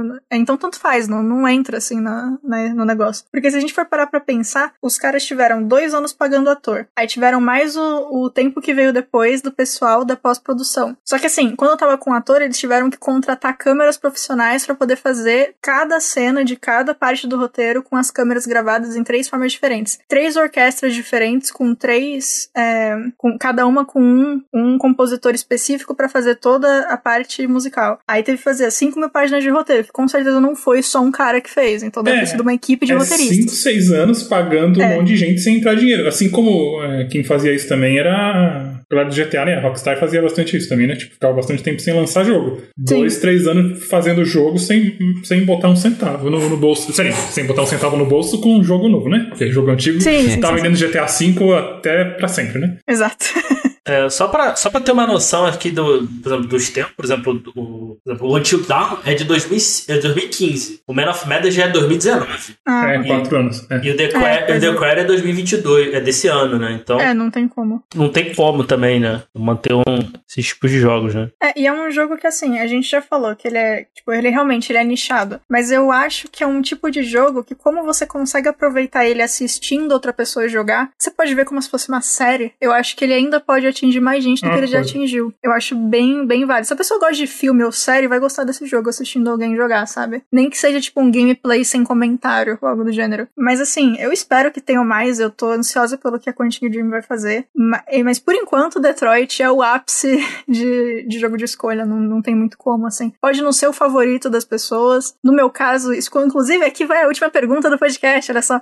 Qual que é o seu jogo favorito de escolhas e qual o motivo? O meu é o Detroit. É, do ponto de vista de game designer, do ponto de vista de level designer e do ponto de vista de jogadora, não tem como falar que o outro jogo é meu favorito. Tipo, eu gosto muito de Game of Thrones com todos os problemas que ele tem. Eu gosto muito de Tell Me Why. Eu acho Mystic Messenger excelente. Undertale é legal, mas Detroit Become Human, pra mim, é o, é o ápice. E é o meu jogo favorito de jogar e rejogar e rejogar e rejogar e falar sobre. E, e vocês? Qual que é o jogo favorito de vocês e qual que é o motivo? Obviamente, nesse quesito de jogos de escolha, né?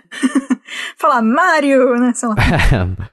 Mario's Missing. Isso. O meu é Fable, porque além de poder ter vários tipos de escolha, várias, várias ramificações durante o jogo em questão de escolha, as escolhas fazem nítida diferença não só no mundo à sua volta, mas também como no personagem, porque ele fica com aparência diferente. Quando você faz muitas boas ações, você fica com uma auréola na cabeça e Uhum. você fica branco igual a neve ali, igual branco de neve. Que legal. E quando você fica mal, você consegue, começa a fazer más ações, você fica pendendo pro lado maligno da, da balança ali, você começa a parecer com um demônio. E isso é bem interessante. Uhum.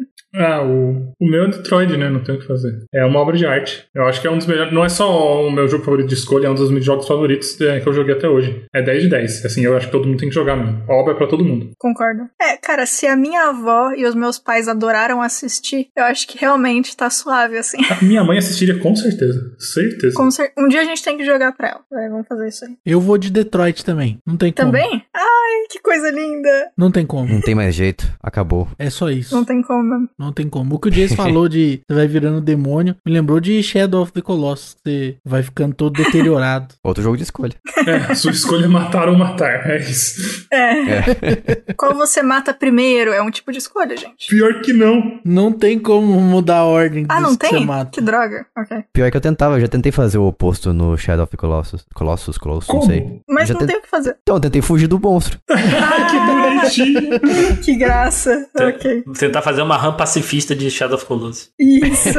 É quando você abre primeiro. o jogo, anda ao redor e fecha o jogo. Tira foto, Canta pros Tira levanta a espada, cavalga. Ai, que bonitinho. Simulador de cavalinho. Exatamente. Aí é o Walk Simulator mesmo, que você não gosta. É verdade. É verdade.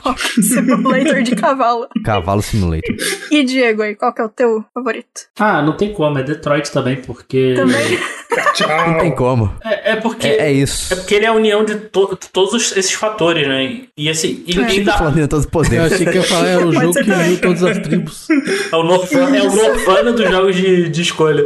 Ainda, ainda mais se você jogou algum jogo da Quantic Dream antes, an- antes do Detroit, você, você vê essa evolução, né? Das escolhas, do, dos personagens ali, da, do apego aos personagens. Inclusive, o, o, o Heavy Rain foi, eu acho que foi o primeiro jogo que eu chorei jogando, assim. Que legal. Que- e, e assim, é um jogo que eu- tu entra muito no mundinho, assim, se, se você se deixar, assim, você vai se apegar aos personagens, porque os personagens são carismáticos, as histórias deles, assim, é, tu fica nervoso pelas escolhas que você toma, assim, fala, caraca, eu tô brincando, eu tô brincando aqui com a vida dessas pessoas, não, não posso deixar morrer. E, pô, e morreu um personagem que eu gostei muito, fiquei muito.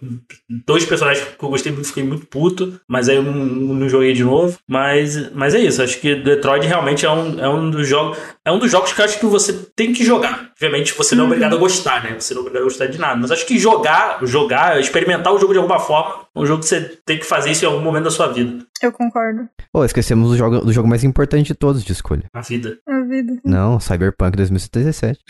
Ah, Ah, ele tá na minha lista aqui, mas eu não falei a respeito. porque- Eu só queria citar dois joguinhos aí, se me permite. Um, um que é o, o Reigns. Vocês já jogaram? O Reigns Reinos, que é um jogo de carta. Ah, Ah, tá, tá. joguei, joguei. Inclusive joguei a tem o de Game of Thrones. Game of Thrones. É, eu joguei essa versão. Que aí ele vai, É te dando, vai te dando as escolhas assim, você, você é um rei e vai. E vai indo pelo. várias- Você vai jogando assim no reino, tomando as decisões, assim. Aí você, se você morre, vem um descendente. Tô E, ligado. vai- e vai infinitamente. É legal. É, é, é legal de, é legal de jogar. E um, um point and click que eu achei muito, muito bom. Tem pra celular e tem pra PC, que é o Whispers of a Machine. Ah, tá, ok. Também tô ligado. Nossa, eu não sei o que é, mas eu adorei o nome. Que é- sim. Você é, uma de- você é uma detetive no mundo cyberpunk e tal, e tem que fazer uma investigação de uns assassinatos. Aí o, o ponto dele é que você ganha um, dois poderes, assim, dependendo das, das suas decisões. Então, a forma de você investigar as paradas muda. Então, esse- tem esse fator replay, assim. Que legal. Então, é, é bem legal. E é um jogo que daria um filme excelente. É feito pelo Kojima? Feito pelo Kojima. Pode ser também. Mas é um jogo muito bom. Então, ó, só pra. Então, pra fechar aí, sem explicar o jogo assim, só porque vai que alguém tenha vontade. Fala aí cada um, se tiver algum jogo que a gente não falou a respeito, vocês querem só citar pra. Quem quiser, procura e divirta-se. Dantes Inferno. Justo. Nossa, eu gosto tanto. Eu gosto tanto desse jogo. Melhor que God of War, só quero dizer isso. Também Eu acho. concordo, eu Não é concordo. como se fosse Aí, muito difícil isso aí, né, que você falou. Melhor que God of War. Nossa, É a galera cancelado, né? Você sabe? Cancelado. Todo mundo. Só o Gui que não foi cancelado, porque não falou nada. Não concordo nem discordo. Muito pelo contrário. Muito pelo contrário. É. Inclu- Inclusive, um ótimo jogo subestimado aí. Realmente. É bom, mano. Dante's Inferno é bom mesmo, cara. Nossa. Ah, Stanley Parable, fica aí. Infinitos finais e todos muito bons. Cômicos também. Com uma narração incrível. Com o melhor narrador de todos os tempos. É isso. É verdade. É, eu falei, eu falei pra Bia, eu fiquei com medo desse jogo ser jogo de terror. É, mas não, tá tudo Não, bem. tá suave, tá suave. Foi lançado recentemente pro Switch. Olha aí. Claro Tá que na foi. hora, hein? e você, Lucas? Tem algum aí pra citar? Ah, não tem não, tá, tá de boa, tá em casa. Suave? Mario World. Fighter. É Perfeito. decide perfeito. Você escolhe qual. É, tem qual que você vai usar. Pro personagem. É verdade. Escolhe se quer dar uma voadora ou um soco. Vou largar aqui então Pathologic e Outer Worlds. Vai ser isso aí. Ah, Petológica é aquele jogo da, da praga? Isso, esse mesmo. Isso aí, tenho dois também. Jogo sofrido, hein? Sofrido. Nossa, tem um que eu coloquei na lista, eu queria até perguntar. Eu coloquei o Machinarium. Eu ouvi um cara falando é, Machinarium. E aí eu não. Eu falei sempre Machinarium, tá certo? Ah, é maquinário. No meu, É no meu Brasil mesmo, é né? maquinário. Não- Eu não tô A alucinando. palavra que eu tô Ah, com tá, dificuldade recentemente aí é rubrica. Que eu sempre falei rúbrica e tá errado. Tá errado? Aí eu, Nossa. tá errado. Eu tô com dificuldade de falar rubrica, que é o correto. Oi, é difícil, passou a vida Rubrica inteira. parece o verbo, não parece um substantivo. É, me rubrica Parece aqui. É, É, exatamente. parece. é. As pessoas sempre falam quando eu vou, me pedem pra eu assinar alguma coisa, falam, ó, coloca sua rúbrica. Não, aqui. tá Ah, errado. não, mas é, até aí as Até pessoas aí- podem estar erradas, né? é rubrica. Mas até aí muita gente fala muita coisa errada. Ah, se todo mundo tá falando errado, tá certo. Justo. Tá melhor que nos Estados Unidos, que a sua assinatura tem o apelido de uma pessoa, que é John Hancock.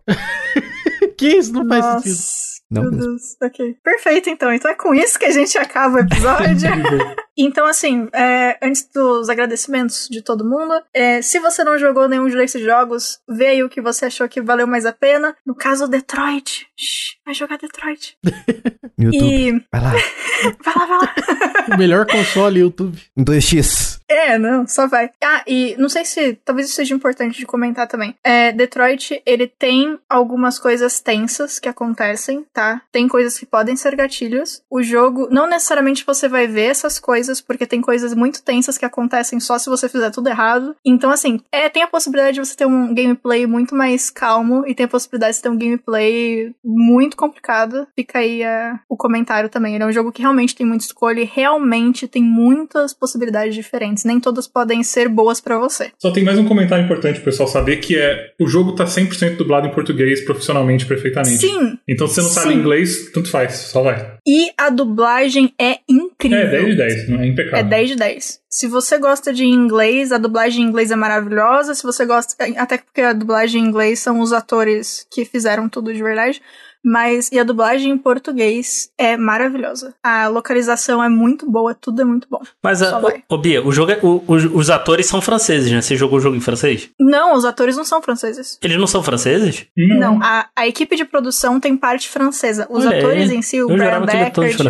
a- Ah. Não, eles são Fake news, americanos. caí, Quer news. dizer, eu não sei se todos eles são americanos, né? Podem ser canadenses, alguém pode ser do. Enfim, mas eles falam inglês. E um deles, o que faz o Marcos, ele tá num filme de terror chamado A Cabana. Fica aí a informação completamente bom. aleatória. Que tem Nossa, também o Thor. ah, tá, essa, essa é cabana, eu achei que era outra cabana. Não, é Pô, outra mas coisa. você- é muito óbvio, se fosse francês, seria Detroit de Rumé. Exatamente, Entendi. exatamente. Isso, isso, É isso. é mesmo. ju- é é justo. Perfeito. E, por favor, antes da gente ir para as considerações finais aí, é, senhores convidados, considerações finais e o que que. Deixa aí as suas redes sociais, tudo bonitinho, onde é que as pessoas podem encontrá-los. E muito obrigada por terem vindo também. E que buraco vocês saíram? É, eu começo porque eu não tenho muito pra falar, porque é, eu tenho um canal de culinária, mas que não faz lança nada faz sete meses, então eu não sei se tem um canal de culinária, mas eu tenho. É, a gente deve voltar, que é a Cozinha dos Tronos, youtube.com.br Cozinha dos Tronos, que a gente faz pratos de culinária medieval e, e de mundos fantásticos. É, a gente quer voltar porque Senhor dos Anéis está chegando com série e Game of Thrones está voltando com a Casa do Dragão, né? Então, Uhum. estamos aí. Eu só acredito comendo. Eu faço Cara. um dia, eu vou aí na tua casa de novo e a gente cozinha um dia. Nossa, eu gosto muito das comidas que o Gui faz. Socorro. E quando vai em gravação, ai, é tão bom comer depois. Sai de lá com 3 quilos a mais. Vale a pena. Toda vez vale a pena. Diego. É, primeiro é agradecer pelo convite. é, desculpa aí qualquer coisa. Ah, sobre os jogos aí que a gente citou, joguem aí, se, se possível, aí, da forma que você der, que der. A maioria dos jogos que a gente falou aqui, muitos tem no Game Pass, caso você, caso você tenha acesso. Eu sei, Tem? eu sei pra PC tem, tem a maior, maior parte, né? Não sei no Xbox porque eu não, eu não tenho. Mas a maior parte dos jogos citados aqui tem, tem por lá. E, inclusive jogos de- não de escolha que a gente falou, não, não tanto de escolha que a gente falou. Então, se você procurar, você vai conseguir jogar. Né, o Detroit aí, joguem aí da, da forma que der, no YouTube e tal, se possível, porque realmente é um jogo muito bom, vale a pena jogar. E eu faço parte lá do podcast Elementar, podcast semanal aí sobre filmes e séries. Né, a Bia lá também é integrante lá. Quem quiser escutar é só procurar em todos os agregadores o podcast Elementar. Estamos em todas as redes no arroba podelementar e no site do bookstimebrasil.com. É isso aí, obrigado. Bom, enfim, acesse um link aí da- dos comentários, na verdade, da descrição do episódio, que você vai ver um link aí no qual você pode sugerir uma pauta pra gente, pra gente trazer aqui e fazer a sua pauta, caso ela seja muito boa. Também a gente tem um grupo Telegram, lembrando, t.me barra jogando casualmente, e apoio financeiro em apoia.se barra jogando casualmente. É isso aí, vamos ficando por aqui, até o próximo episódio, um beijo, tchau! Aloha! Tchau. Abraço.